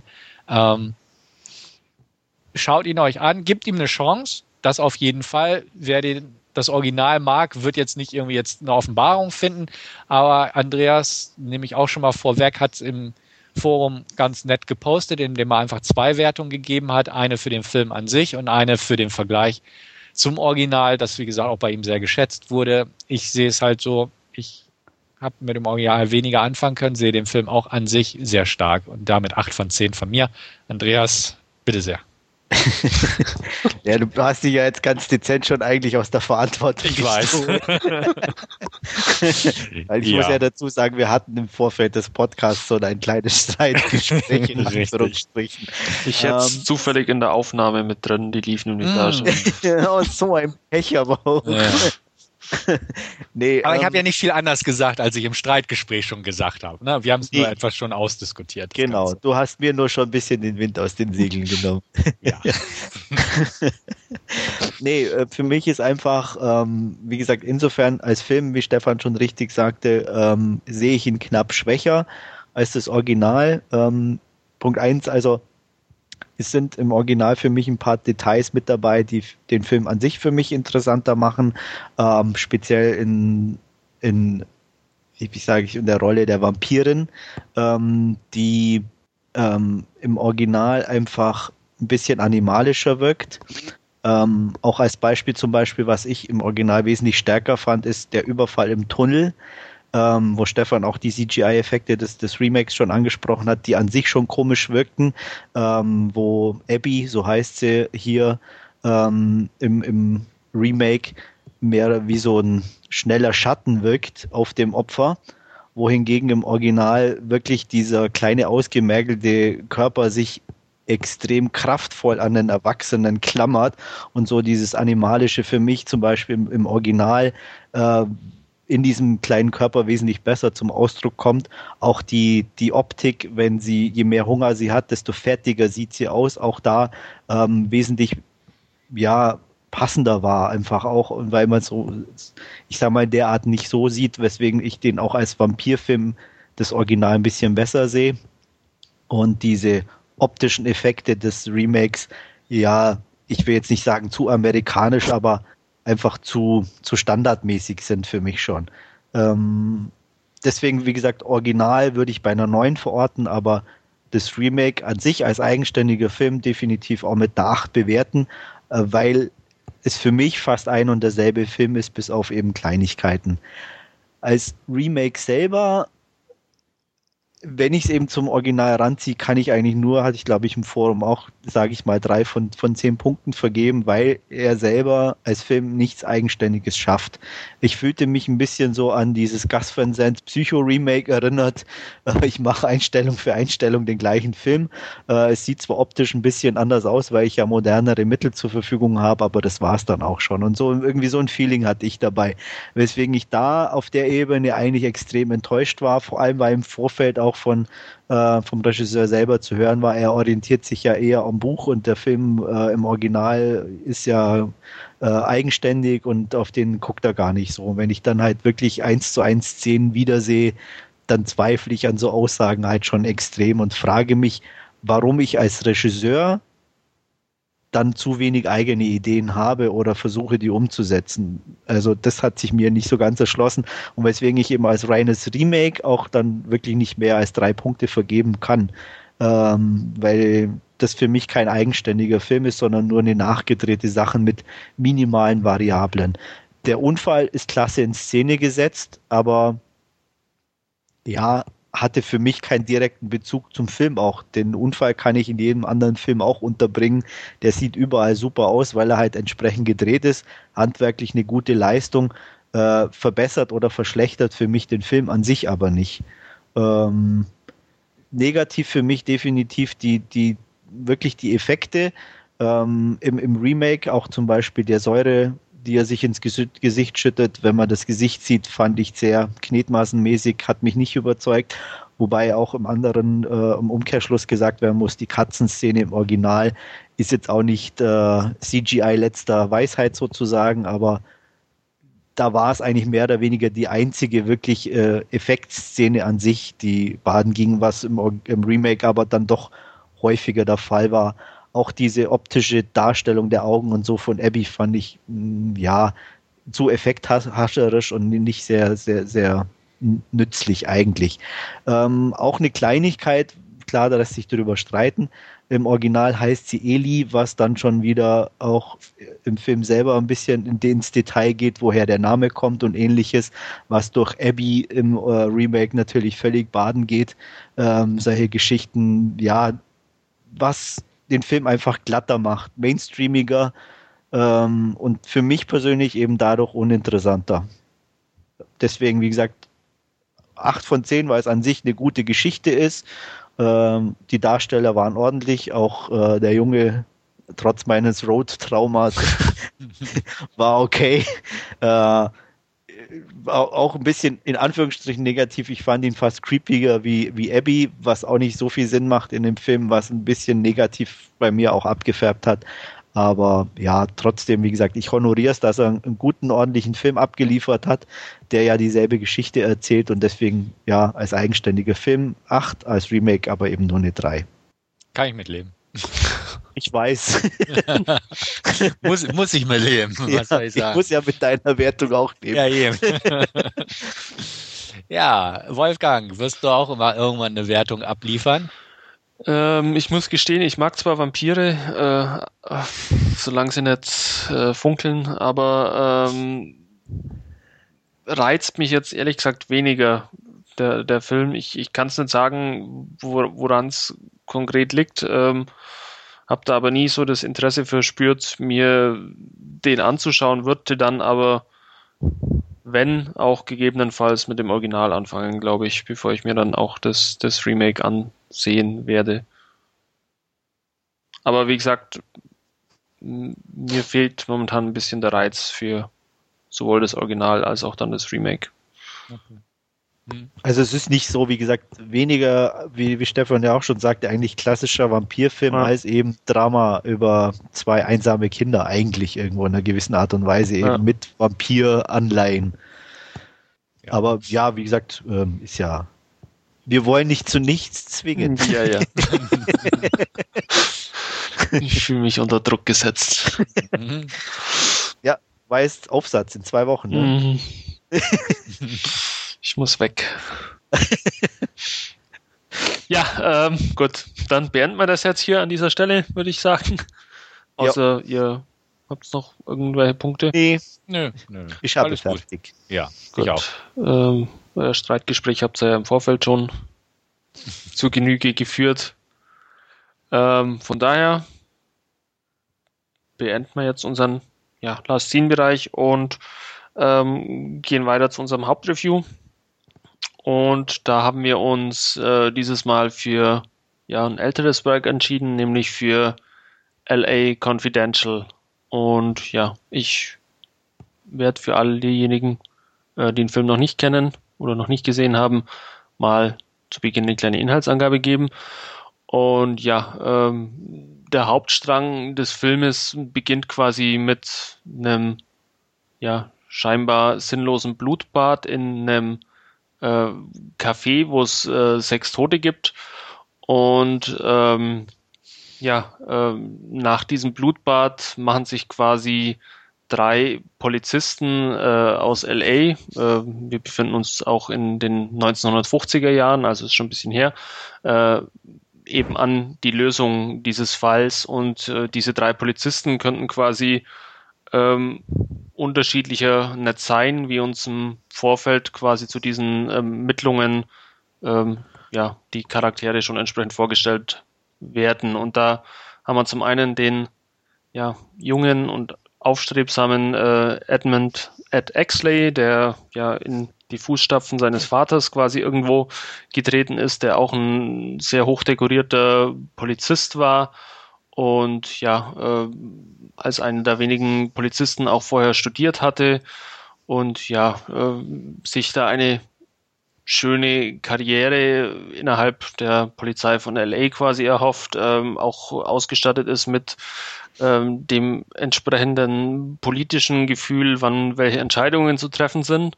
Dann auf der anderen Seite haben wir quasi das komplette Gegenteil von Ed Exley. Das ist äh, Bud White, der ja, von Russell Crowe verkörpert wird, der ein bisschen so der Typ fürs Gröbere quasi ist, ähm, der auch gern mal zulangt und insbesondere auch äh, dann äh, quasi, wenn es darum geht, äh, eine äh, ja, Frau zu beschützen, dann äh, fährt er quasi zur Hochform auf.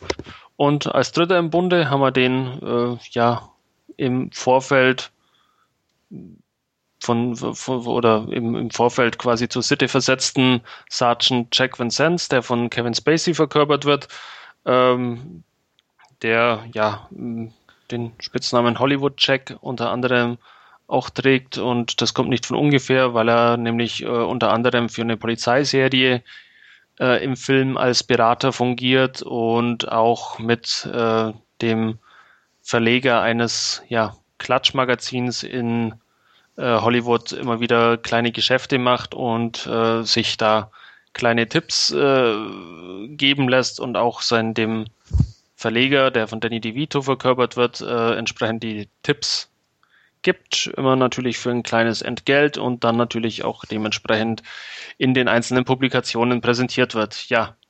Und wie gesagt, diese drei machen sich eben an die Lösung dieses scheinbar sinnlosen Blutbades und ja, stoßen damit quasi in ein Hornissennest aus ähm, Korruption, Mord und Drogen äh, in LA, äh, das ja ungeahnte Ausmaße quasi annehmen wird. Ich werde es jetzt mal nicht weiter spoilern, was noch alles kommt, weil es dann doch relativ überraschend ist, glaube ich, wenn man den Film nicht kennt. ja, wie ist da eure Meinung dazu? Ähm, ja, sehr schöne Inhaltsangabe übrigens, muss ich, muss ich schon sagen. Ähm, Inwiefern? Nee, weiß ich nicht. War, war gut zusammengefasst. Okay. Also ich muss auch dazu gestehen, habe ich im Vorfeld auch gesagt, ich habe den Film jetzt seit, glaube ich, einem Jahr nicht mehr gesehen. Also, aber durch deine Inhaltsangabe ist er wieder sehr präsent. Dann gewesen. bin ich ja zufrieden. Ja. Ähm, ich mag den Film, definitiv. Ich halte ihn jetzt nicht für einer der größten Filme aller Zeiten, auch nicht unbedingt in dem Genre verortet, aber ich mag ihn. Ähm, ich finde, er lebt sehr schön von der ganzen Atmosphäre des LA zu der Zeit. Ähm, er ist natürlich äh, top besetzt und auch toll gespielt. Ähm, die Inszenierung stimmt, die Kameraarbeit, äh, die Vorlage von James Elroy, äh, adaptiert von Brian Helgeland.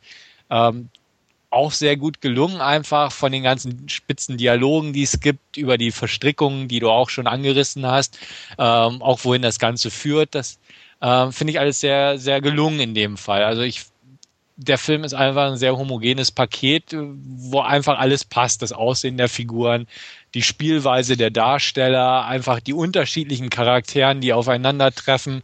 Allein ähm, der, der Bud White und ähm, Exley, wie die aufeinander treffen beziehungsweise zusammenarbeiten müssen, aber doch ganz unterschiedliche an, äh, ja, Ansatzpunkte haben, um ihren gemeinsamen Beruf auszuüben und halt diverse Punkte, die sehr schön aneinander sich fügen. Ähm, Kim Basinger spielt auch sehr gut, hat einen Oscar für den Film bekommen. Ähm, war jetzt nicht jetzt die herausragende Leistung, aber wir wüssten, Cam Basinger kann auch schlechter spielen. Danny DeVito gefiel mir auch ganz gut, obwohl Danny DeVito eigentlich einer dieser Personen ist, die ich nicht so gern sehe, weil er irgendwie immer dasselbe spielt aber das passte ganz gut da rein. Ähm, mein persönlicher Highlight auf jeden Fall Kevin Spacey. Ähm, trifft den Nagel auf den Kopf und die Rolle, wie sie geschrieben wurde. Also muss ich ehrlich sagen, perfektes Casting und die Art, wie er es rüberbringt, ist einfach toll. Ähm, aber ich mag halt diese Film-Noir-Dinger äh, sehr gern. Und das trifft's einfach. Die, die Optik, die Frisuren, alles sehr schick gemacht und äh, diese, dieser Pulverkessel im Prinzip äh, von Korruption durchzogen und äh, auf wen man dann als erstes kommt, wenn man mal wieder Verdächtige sucht. Also eigentlich das, was man von einem Noir erwartet und auch von diesem gesamten Genre, wird dort aufgegriffen, aber nicht als Klischee, sondern einfach als wirklich gute Aufarbeitung des Materials. Und genau deswegen mag ich diesen Film eigentlich sehr gern. So viel erstmal dazu. Ja, kann ich mich eigentlich anschließen. Ähm, ich habe lustigerweise, ich glaube, erst einmal gesehen oder zweimal. Ähm, das letzte Mal vor, ja, nicht allzu lange her, drei, vier Monaten, glaube ich. Okay. Und ähm, ist auch für mich, finde ich, auch ähm, insofern ein sehr guter Film, als ich das Gefühl habe, man kann ihn immer wieder gucken und obwohl man die Story kennt äh, und weiß, wie es geht, also nicht, dass es jetzt überraschend ist, aber es ist immer wieder interessant und gut anzusehen. Ähm, was denke ich schon zum Großteil einfach an der perfekten Ausstattung liegt, weil ja, also ich, ich habe immer das Gefühl, man, man sieht selten Filme, die von vorne bis hinten so wirklich durchdacht und durchstylt sind, was, was die Optik angeht, was die Ausstattung, die Haare, Klamotten und so weiter. Ähm, ich finde immer irgendwie, gerade in neuerer Zeit, wenn so Filme ein bisschen auf alt gemacht werden, gibt es immer wieder einzelne Sachen, wo nicht so passen oder wo einem irgendwie komisch vorkommen oder, oder wo man sich denkt, nee, irgendwie war das doch bestimmt anders. Und das hatte ich bei dem Film zum Beispiel nie, was ich ihm insofern natürlich auch sehr hoch anrechne. Ähm, darstellerisch ähm, gibt es überhaupt nicht auszusetzen. Ähm, ja, schon auch, auch typisch und sehr interessant finde ich immer irgendwie halt eigentlich eine Hauptfrauenfigur, die natürlich prostituiert ist, so ungefähr. Was anderes ging damals wohl nicht. Mhm. Ähm, äh, es hat im Endeffekt keiner irgendwie Familie oder Frauen oder sonstiges findet alles nicht statt. Ähm, die einzige zentrale Frauenfigur ist halt wirklich Kim Basinger, ähm, die, wie Stefan schon sagte, nicht überragend ist, aber absolut passend und, und gut spielt. Ähm, auch, auch die drei Herren, Kevin Spacey, Russell Crowe und Guy Pierce, perfekt besetzt in meinen Augen. Äh, ich bin jetzt kein Riesenfan von Spacey und, und Crowe. Guy Pierce ist auch so ein bisschen Hit and Miss für mich manchmal. Ähm, aber ja, hier passen sie alle drei relativ gut und, und ähm, auch Kevin Spacey, obwohl er in den letzten Jahren mir eher auf den Keks ging, in der Rolle kann ich ihn eigentlich immer wieder gucken und ähm, habe auch nicht das Gefühl, dass ich ihn irgendwie satt bekomme oder so, ähm, was ja dann doch für den Film an sich auch spricht. Ja, dem Ganzen kann ich mich irgendwo auch anschließen. Ähm, LA Confidential war, wie ich gerade sehe, einer meiner allerersten DVDs, die ich mir auch gekauft hatte. Ähm, da auch ohne Kenntnis irgendwo von dem Film und ähm, ja, quasi seit der ersten Sichtung äh, begeistert und kann quasi das, was du, Andreas, gerade gesagt hast, dass man sich immer wieder anschauen kann, auch irgendwo unterschreiben, weil ich ihn, glaube ich, mindestens schon sechs, sieben Mal, wenn nicht noch öfters äh, gesehen habe mittlerweile. Äh, von der Besetzung, wie gesagt, auch absolut top besetzt. Damals ja noch mit einem ja, eher unbekannten Russell Crowe und Guy Pierce auch am Anfang eher seiner Karriere. Ähm, ganz toll für mich immer wieder James Cromwell als, als Captain Dudley Smith, ähm, den ich sehr gern sehe und vor allem in der Rolle auch sehr gern sehe. Ähm, ja, toll ausgestattet ist auch schon gesagt worden, ist mir jetzt beim letzten Sehen auch, auch wieder ähm, irgendwo aufgefallen, selbst wenn man auf, auf den einzelnen Sets irgendwo aus dem Fenster im Hintergrund rausschaut, passt noch alles äh, ganz perfekt. Also es ist wirklich äh, gut und beeindruckend auch. Ich habe mich die Tage dann auch noch ein bisschen mit Bonusmaterial beschäftigt. Der Film ist für ja relativ überschaubare 13 Millionen Dollar damals entstanden und da ist es echt beeindruckend, was sie da äh, auf die Beine gestellt haben und das dann auch 1997, wo man dann natürlich noch nicht diesen CGI-Overkill drin hat und alles äh, quasi bis ins Kleinste wegretuschieren konnte. Also da wirklich Hochachtung davor.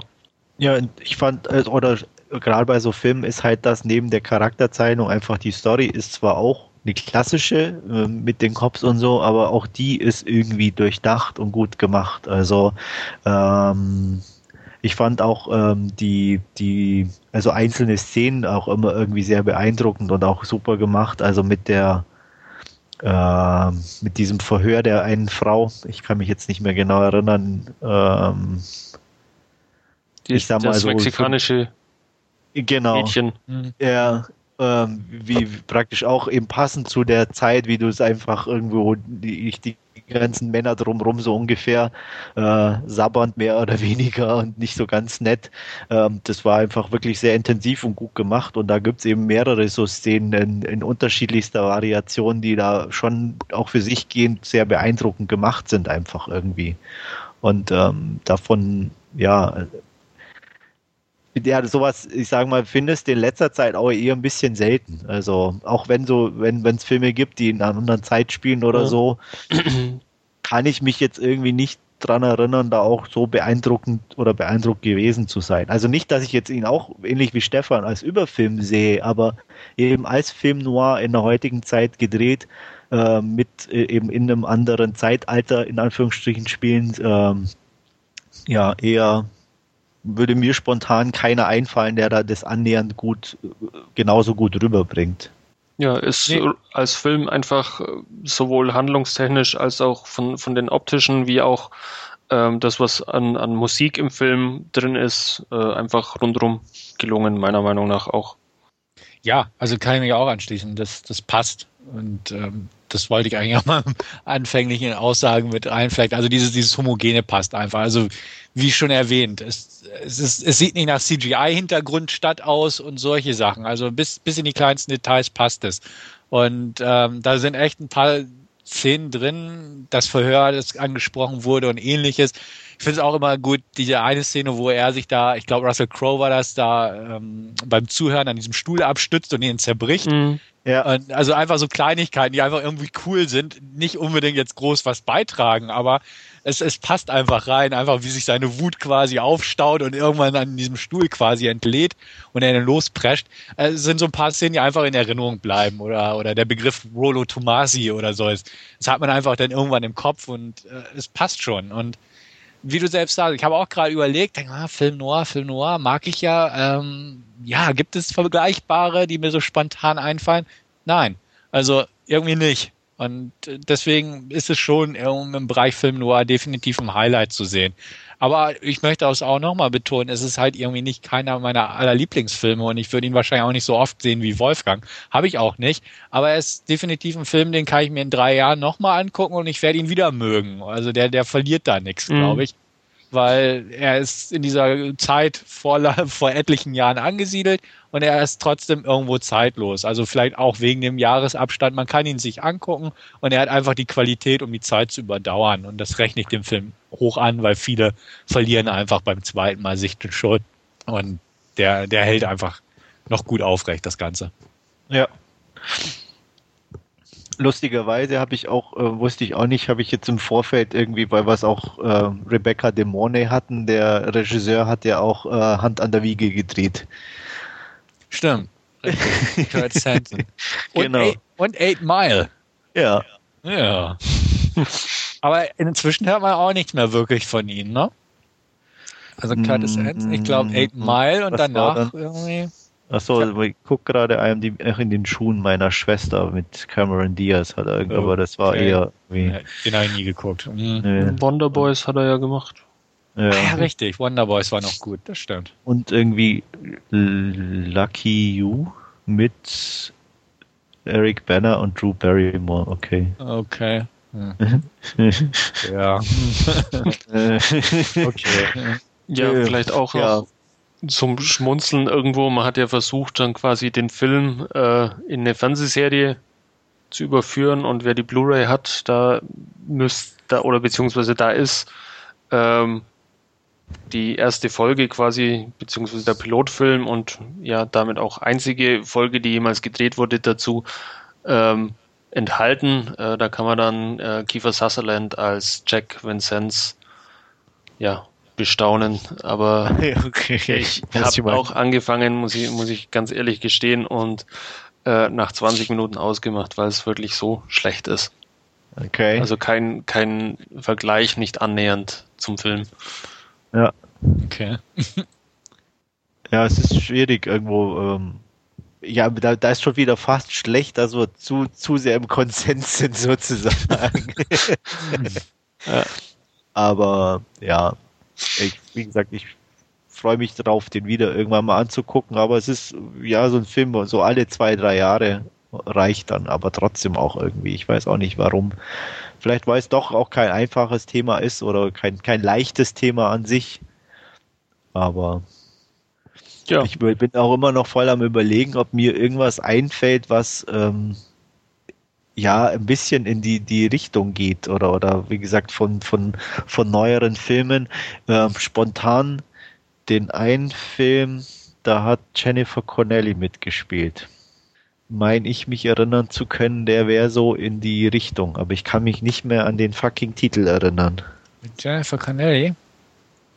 Da kennt Stefan die Filmografie auswendig. Ja, aber jetzt irgendein Film noir. Ach, meinst du den, den, ähm, ja, ich weiß, ja. was du meinst. Verliebt Tamahori, den mit diesem Head Squad. Ähm, äh, nach eigenen Regeln? Ganz genau. Ja. Holland Falls. Holland Falls, genau. Hm? Ne? Der, der, geht, der geht doch in die Richtung eigentlich. Ja, also der ja, ist stimmt. doch, glaube ich, auch so 50er Jahre oder, oder 40er irgendwie. Weil, also ja, aber auf jeden Fall so, wobei ich den nicht so gut in Erinnerung habe wie ähm, Nee, LA Confidential. Genau, also den habe ich auch etwas schwächer, auf jeden Fall in. Erinnerung. Mhm. Und ich könnte es jetzt auch nicht mehr sagen, genau was es ging, aber der, der fiel mir so ein, so neuerer Film in die Richtung gehend. Mhm. Ja, okay, das stimmt. Aber wie gesagt, auch den habe ich jetzt nicht als so ein Highlight ja. in Erinnerung. Ja. Ansonsten, wie gesagt, würde mir da nichts einfallen. Nee. Nicht wirklich, ne? Aber ich denke mal, wir können den auf jeden Fall jedem, der ein bisschen Interesse an Film Noir und ähm, guten Darstellerkino hat, ähm, empfehlen. Auf jeden ja. Fall. Ja, wie schaut es wertungstechnisch bei euch aus? Wollte ich gerade sagen, ne, definitiv eine 9 von 10. Starke 8 von 10 von mir. Okay, und von mir kriegt er auch äh, eine sehr gute 9 von 10. Mhm. Ja, sind wir uns erschreckend einig. Erschreckend einig. müssen, ja, manchmal gibt es sowas. Ja. ja. Das nächste Fall wieder was etwas Kontroverseres heraussuchen. Ja. Vielleicht mal was Asiatisches vielleicht. Oh ja. Oh ja. Aber das, da quälen wir ja Stefan damit. Ja. Wenn wir dann, dann müssen wir aber danach dann irgendeinen Horrorfilm machen für dich, Wolfgang. Mhm. ich befürchte ja. ja. ja, gleiches Recht für alle. Ja, ja. Und dann noch eine Liebeskomödie für dich. Ich wollte gerade sagen, ich muss dann eine Liebeskomödie mit Stimmt. Ein Catherine Heigl-Film. Oh ja. Oh, ja. Ja, habe ich ja gesehen auch, ne? So ist ja nicht. Ich habe ja, wie hieß er, mit Ashton Kutcher in der Sneak gesehen. Kirsten ah, Killers, ja. Genau. Ja. ja. Also so ist ja nicht. Und du hast jede Sekunde genossen. Ja, natürlich. Ja. Bist du nicht raus? Nee. Nee, ich glaube, Killers habe ich ganz angeguckt. Irgendwo, aber irgendwo bin ich, aber nee, Killers habe ich ganz angeguckt. Ja. ja. ja. Ah, ja. Oder waren die ersten fünf Minuten in der Erinnerung schon so lang? Ja. Das kann auch sein. Nee, aber ja. den habe ich, glaube ich, wirklich ganz geguckt. Ja. Wir sind stolz auf dich. Tja. Ja, da war ich auch stolz auf mich. Ja, ja ähm, ich bin stolz auf all jene, die es wieder bis zum Ende geschafft haben. Und ähm, ja, möchte mich fürs Zuhören bedanken ähm, und bis zum nächsten Mal. Ja, vielen Dank auch von mir. Bis zum nächsten Mal und auf Wiederhören. Jo, ich bin auch stolz auf Wolfgang für die tolle Moderation und Stefan, dass er meine kontroversen Meinungen akzeptieren kann und wünsche euch eine schöne Zeit. Bis zum nächsten Mal. Tschüss.